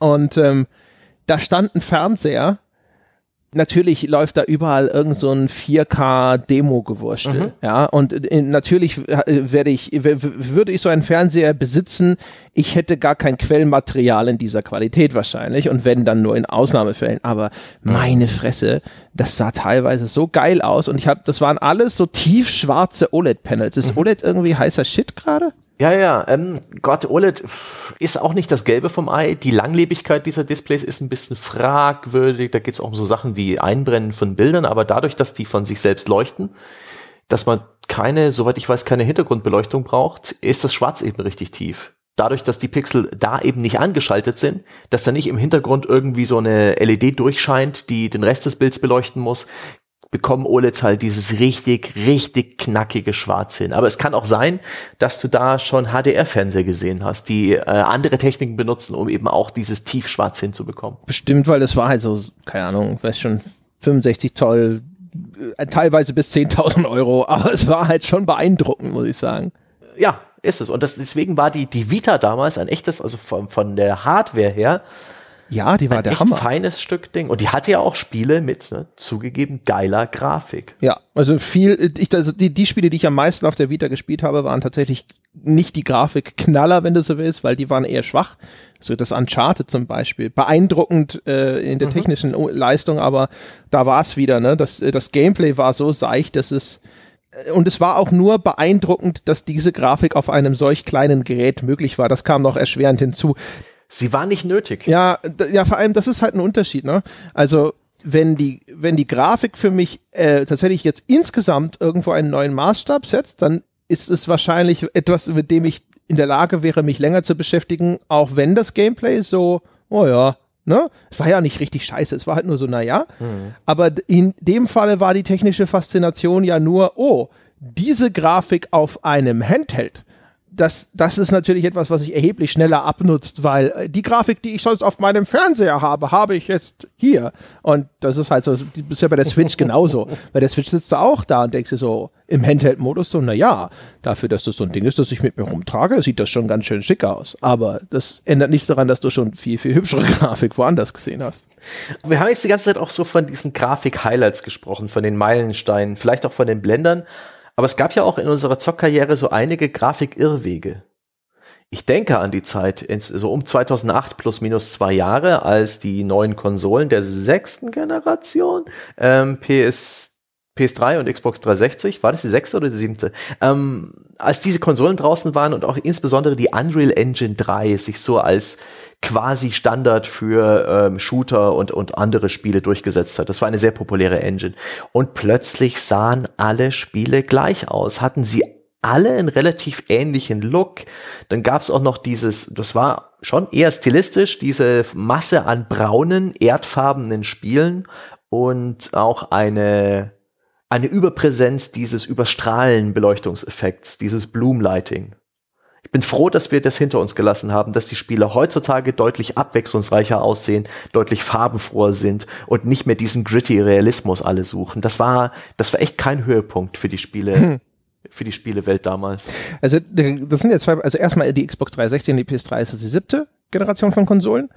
Und ähm, das sind ja zwei Paar Schuhe gefühlt. Also einmal, selbst der schönste Grafikeffekt, wenn er auf einmal völlig ubiquitär eingesetzt wird, dann wird er irgendwann, ne, du, wir haben ja schon gesagt, also es gibt ja immer so ein, ich muss aufpassen, ich, ja, ich will jetzt Habitualisierung sagen, Gewöhnung. So, ich muss aufhören, dass ich irgendwie immer, immer die großen Big Boy Words nenne, ja. Auch wenn ich dann vielleicht voll viel klüger klinge, hoffentlich. Tue ich doch, oder, Sebastian? Das klingt doch viel schlauer, wenn ich das sage. Immer, ja, intrinsisch schlauer. Na, also, ja, siehst du, wusste ich's doch. Und ähm, also auf jeden Fall, man gewöhnt sich an alles. Und das gilt halt auch für Grafik und ähnliches, ne? So dass wie wir heute auf Sachen zurückblicken, die wir mal toll fanden, grafisch und die jetzt inzwischen eher nur noch so ein Schulterzucken oder vielleicht ein leichtes Würgen auslösen. Und das sind halt, ich glaube zum Beispiel dieser Bloom-Effekt, der ist nach wie vor, ist es eigentlich, glaube ich, ein cooler Grafikeffekt. Auch dieses, du, du trittst, äh, weißt du, Fallout 3, der Vault öffnet sich und auf einmal, mhm. du siehst nur gleißendes Licht und dann schält sich so diese Umgebung daraus. Da ist der auch noch als Reveal eingesetzt. Das ist ja auch noch cleverer ja, Einsatz. Ja. Wenn man in Half-Life aus dem Tunnel kommt. Ja, Half-Life. Das waren ja eigentlich die ersten, oder? Der Half-Life, dieses Lost Coast hat's, losges hat's losgetreten, ne? Ich meine, es war ja. das Lost, Lost Coast Ding. Ja, Coast. Mein Gott, sprich's richtig aus. Aber jedenfalls, ja, die, da hat sich damals auch HDR genannt, der Effekt. Jetzt nicht 100% ähm, mhm. dasselbe wie HDR heute heißt.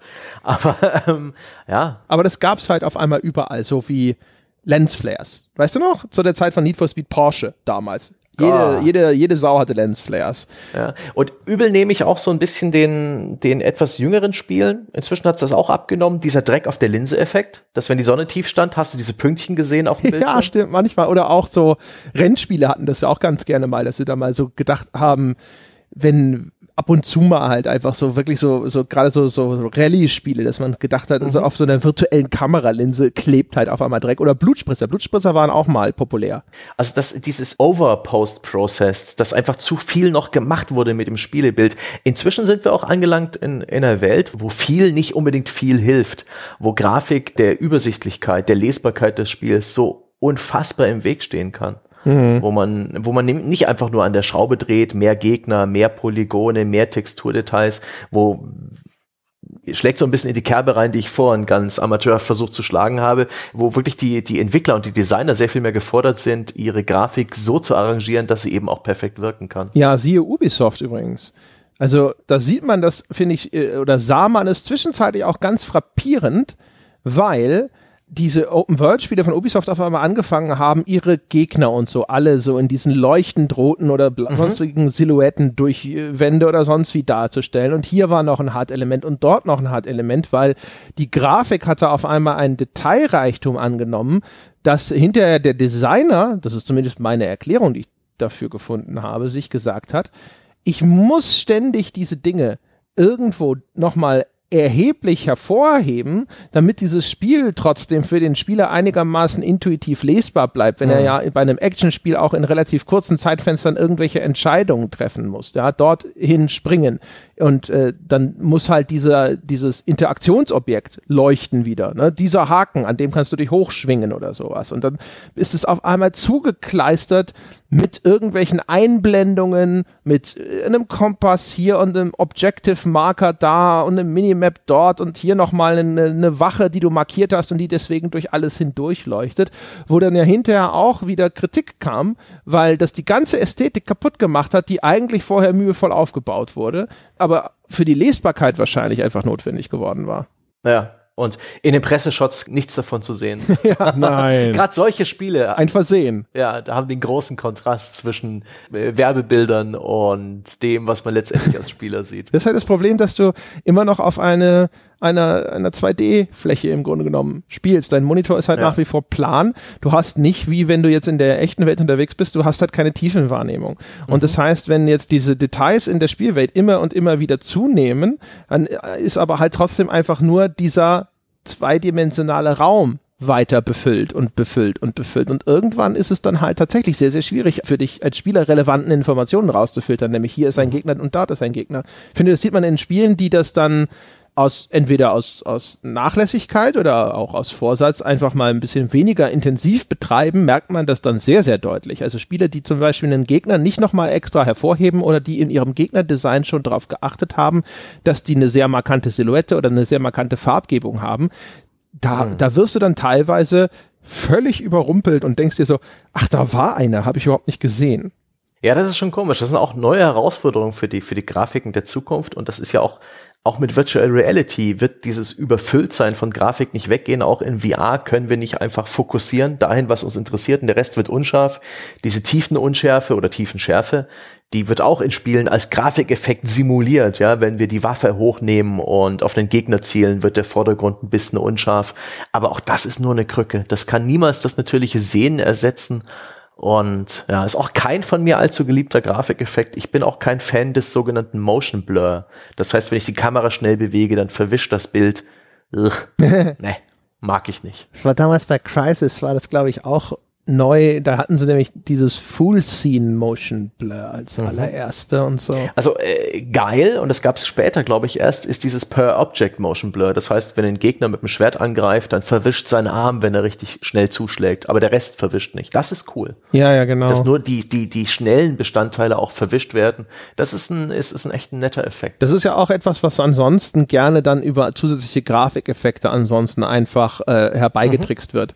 Also sogar schon in, in früheren Zeiten. In vielen 2D-Spielen, wenn jemand mit einem Schwert zuschlägt, dann sieht man, dass das zieht dann so weiße Linien in so einem mhm. Halbkreis hinter sich her, die quasi die Kurve dieser Schwertbewegung nachzeichnen. Und das ist ja eigentlich nichts anderes als der Versuch, eben diese Bewegung, die Dynamik dieser Bewegung in irgendeiner Form künstlerisch abzubilden.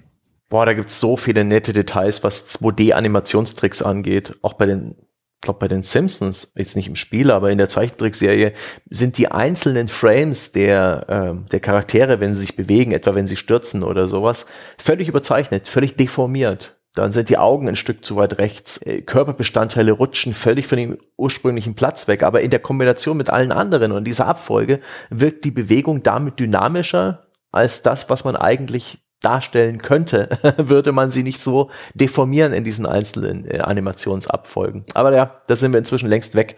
Inzwischen haben wir prozedural oder algorithmisch generierte Animationen in realistischen 3D-Welten und demnächst das große neue Ding Raytracing. Ja, reden wir auch erst seit 30 Jahren drüber.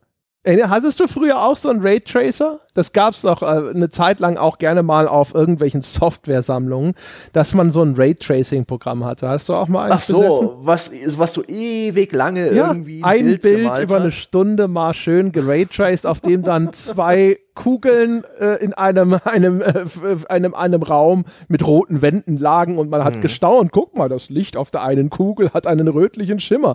Das hat sich gelohnt, dass ich dafür meinen Rechner 43 Minuten lang allein gelassen habe.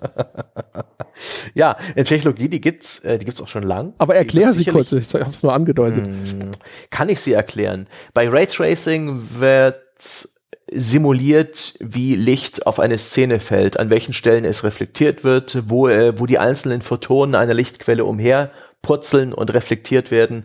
Und so wird dann, wenn einem Raytracing-Render kann man in der Regel zuschauen. Die gibt's auch in der Regel nur bei sowas wie äh, Industrie oder Werbebilder oder Renderfilme. Das sind äh, einzelne Szenen, die sich sekundenlang langsam aufbauen aus einzelnen Punkten. Da, wo das Licht sofort wieder auf die Kamera zurückfällt, wird sofort das farbige Pixel gemalt. In anderen Fällen wird es erst noch ein bisschen rumgebounced gelassen. Das führt eben dazu, dass man absolut glaubwürdige Reflexionen hat, aber auch sowas wie Lichtbrechung in transparenten Objekten, zum Beispiel in einer Glasflasche, dass auch Reflexionen für Reflexionen möglich sind, Dinge, Spiegelungen, die in Spiegeln zu sehen sind, die wir wiederum in anderen Sachen gespiegelt werden, mit absolut feinen Verläufen, wo man nicht so offensichtlich die Grundbausteine der Grafik erkennen kann. Anders als bei aktuellen Spielen, wo eben eine Spiegelung über sowas wie eine Cube Map, das heißt eine sehr simple Umgebungsfotografie, die da einfach gespiegelt wird oder in Form von Screen Space Reflections getätigt wird. Ähm, da wird einfach das Bild genommen, was ohnehin gerade die Grafikkarte gezeichnet hat und in den Stellen, wo die Grafikkarte oder die Spielengine sagt, hier wird was reflektiert, wird dieses Bild genommen und irgendwie so reingebaut. Das hat auch so ganz komische Artefakte. Mit Raytracing, so die Idee und so äh, aktuell auch die Technik-Demos, jetzt wo es für Spiele verwendet wird, kannst du zum Beispiel in dem Spiegel auch einen Soldaten sehen, der um die Ecke steht. Etwas, was mit anderen Technologien aktuell so nicht möglich ist, weil die aktuellen ja, Tricks für Spiegelungen in Videospielen können sich nur die Dinge nehmen, die ohnehin gerade auf deinem Bildschirm zu sehen ist, sind, um sie zu spiegeln. Aber wenn da eben ein Soldat um die Ecke steht, hinter einer Wand, und er schaut dich im Spiegel an, dann geht das heutzutage noch nicht, außer man betreibt einen extrem großen Aufwand mit irgendwelchen, dass der Spiegel halt ein Portal ist oder sowas. Aber ähm, Raytracing behebt das. Raytracing ähm, sorgt halt für deutlich realistischere Spiegelungen in der Theorie. Man kann dann praktisch in spiegelnden Oberflächen Dinge sehen, die die Kamera nicht sieht. Die Technik-Demos sind da extrem beeindruckend hierzu und ich denke, das wird äh, dasselbe sein wie damals mit Bump Mapping, wie mit Hardware T und L, Hardware Transformation and Lighting, das ist auch schon ganz lange ja, her. Das war ein Werbe-Buzzword für die allererste GeForce. Ja, genau. also wie bei all diesen Buzzwords auch das wird noch Jahre dauern, bis das in der breiten Masse angekommen ist. Und da bin ich auch der Meinung, dass es vielleicht nicht gerade die schlauste Idee ist, da bei den Early Adopters dabei zu sein. Denn wenn, ich würde erstmal abwarten, ob und wie es sich durchsetzt. Da sind vielleicht auch die zukünftigen Konsolen ein Stück weit mitbestimmend. Wenn die jetzt dedizierte Hardware äh, mitbringen für eben solche Effekte, dann ist es vielleicht tatsächlich ein Zukunftsgrafikeffekt. Aber äh, ja, in diesen Vergleichsvideos mit und ohne sieht das schon immer beeindruckend aus. Da muss man sich jetzt aktuell bei Google einfach mal nach Nvidia RTX Raytracing, äh, irgendwas mit X, sich anschauen. da findet man sehr, sehr viel. Das muss ich jetzt auch hier alles gar nicht so wiederholen. Da kann man sich selbst ein Bild machen, aber das sind halt immer sehr extreme Beispiele, die, die auch Spiegelungen dringend voraussetzen, um zu wirken. und, und, und, wenn man nicht gerade eine Pfütze hat oder ein, eine, eine Fensterscheibe, dann sieht man die Effekte oder eine Wasserfläche, sieht man sie halt gar nicht. Da werden dann Spiele aber für sorgen. Sobald es da ist, wirst du dann mit Wasseroberflächen, mit Flaschen und Spiegeln vollgeschissen. Und, und dazu, da habe ich noch eine, eine weitere Befürchtung, Lesbarkeit. Denn du wirst wirklich tatsächlich mit Informationen zugeschissen. Und wenn jetzt plötzlich jede spiegelnde Fläche auch noch so viel mehr Komplexität widerspiegelt, ähm, so viel mehr Informationen für dich hat, dann ist es dann vielleicht auch nicht unbedingt besser. Also gerade sowas wie ein Battlefield 5, was jetzt auch diese Technologie mit sich bringen wird, für den PC zumindest, wenn es im Herbst rauskommt, Ende, Ende November, 20. November, es wurde jetzt vor kurzem verschoben, dann ist es vielleicht möglich. Aber wenn ich mir die Trailer bereits anschaue, die sind so busy, so vollgestopft mit Action, mit beweglichen Teilen, mit Objekten, die es zu erfassen gilt. Und wenn ich dann irgendwie eine Flugzeugmission habe und jedes der gegnerischen Flugzeuge wird dann auch noch im Meer gespiegelt, das ist, weiß ich nicht. Ich weiß nicht, ob das cool ist.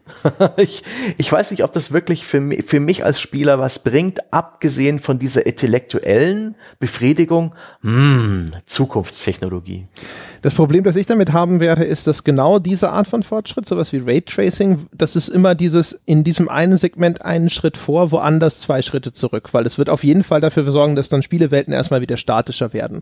Weil die Rechenpower ist dann vielleicht da, um sowas, äh, eine Umgebung so mhm. zu berechnen.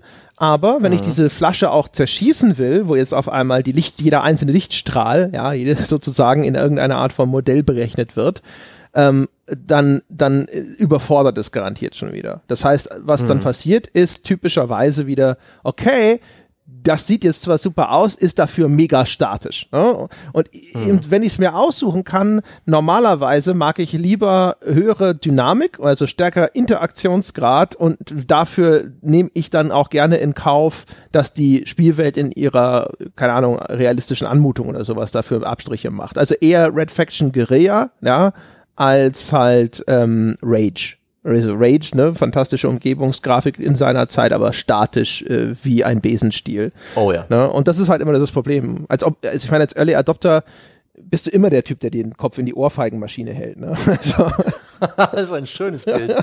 so, ich guck mal, wie es so ist. Ja? Geh doch mal nachschauen, wie ist denn der Stand der Dinge? oder, oder, man, oder man bucht einmal Auslachen für in einem Jahr. ja, genau. Schon heute das Ticket schon mal lösen, genau. um sich in einem Jahr trotteln nennen zu lassen. genau. Ja, so, hey, ich habe ein Oculus Rift Dev Kit und alle so, oh, ja, und dann äh, heutzutage alle so, was ist in aller Welt? Ja, warum damals schon? Ja, wie viel hat es gekostet? Köstlich. Ja, aber ähm, das, das ist halt so eher das Ding. Habe ich dich richtig verstanden? Also ist, ist bei Battlefield dann schon irgendein Raytracing-Kram dabei?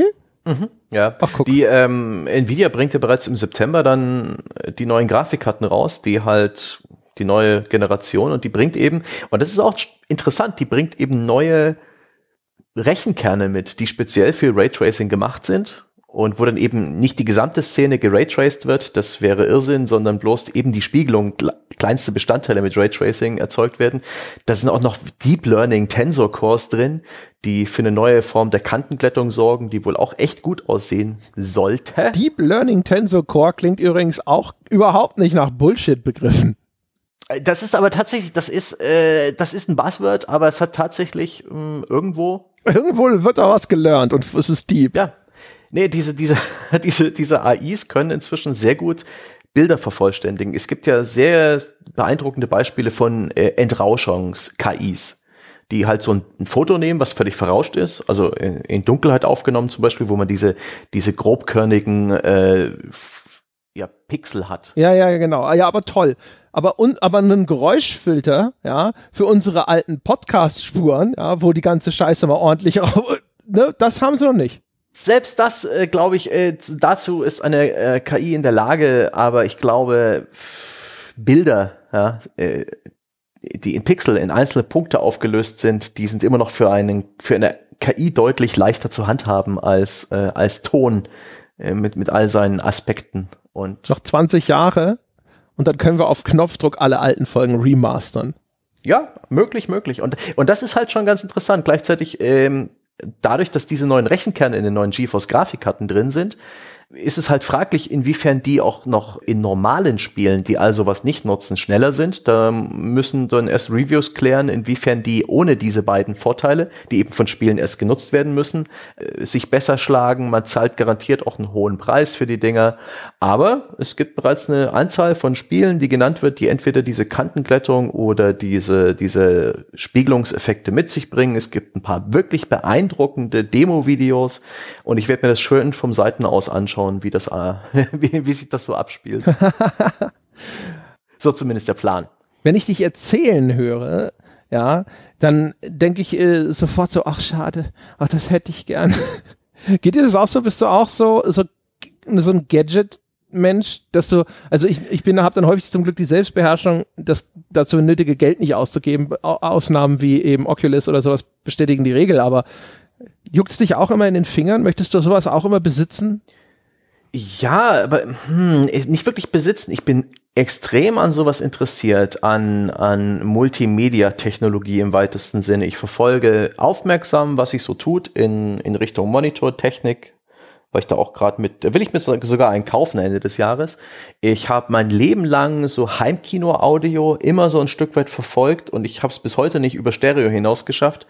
Ich finde es interessant ich, ich, ich will das wissen. Ich will auch praktisch die, die Gewissheit, dass da ein Fortschritt ist, dass es immer geiler wird. Das finde ich super. Ähm, ich muss es nicht immer besitzen. Ich habe inzwischen mich dran gewöhnt, äh, oder gelernt, dass es viel cooler ist, das alles nachträglich für einen normalen Preis mitzunehmen. Und ein Early Adopter, mein Gott, bin ich hin und wieder, wenn es um Konsolen geht. Ich bereue es jedes Mal. Die Wii, die PS2 und die PS4 habe ich mir jeweils zum Release gekauft. Waren allesamt keine schlechten Konsolen, aber ich habe dann einfach insgesamt das deutlich schlechtere Paket bekommen als ja. jemand, der sich dasselbe ein Jahr später kauft, wie Spiele zum Release kaufen und nicht auf die Game of the Year Edition warten. Richtig. Oder zumindest die drei Wochen, bis alles durchgepatcht ist. Ja, genau. Und bei Konsolen ist halt immer so, wir hatten einen guten ersten Monat. Und jetzt? Also zirp, zirp. Das erste Jahr einer neuen Konsole besteht darin, dass man frustrierend lange warten muss und äh, auf, auf gute Spiele. Und das ist halt, Gott, es hat mich in den Fällen jeweils nicht so wirklich sehr gestört, aber äh, nüchtern muss ich dann eben auch sagen, dass sich Early Adapter sein selten lohnt. Und genauso sehe ich es dann eben auch bei der Grafik. Ich bin halt gespannt, ob das wirklich dazu führt, diese ganze Raytracing-Geschichte, ob Spiele in Zukunft wirklich anders aussehen. Meine Theorie ist ja eher, dass da sich vom Look in den nächsten drei, vier Jahren echt nicht so viel tut.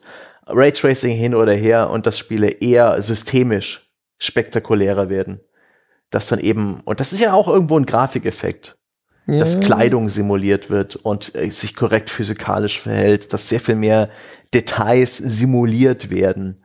Das, ja, und es verschwimmt dann auch die Grenze zwischen, ist es noch ein Grafikeffekt oder ist es eher Spielbestandteil? Ich denke, da werden Spiele in Zukunft sehr viel beeindruckender sein als heute. Ich bin gespannt. Ich bin gespannt. Ich glaube, es ist ein, ein, ein guter Punkt, ja, um äh, zu einem Abschluss zu kommen.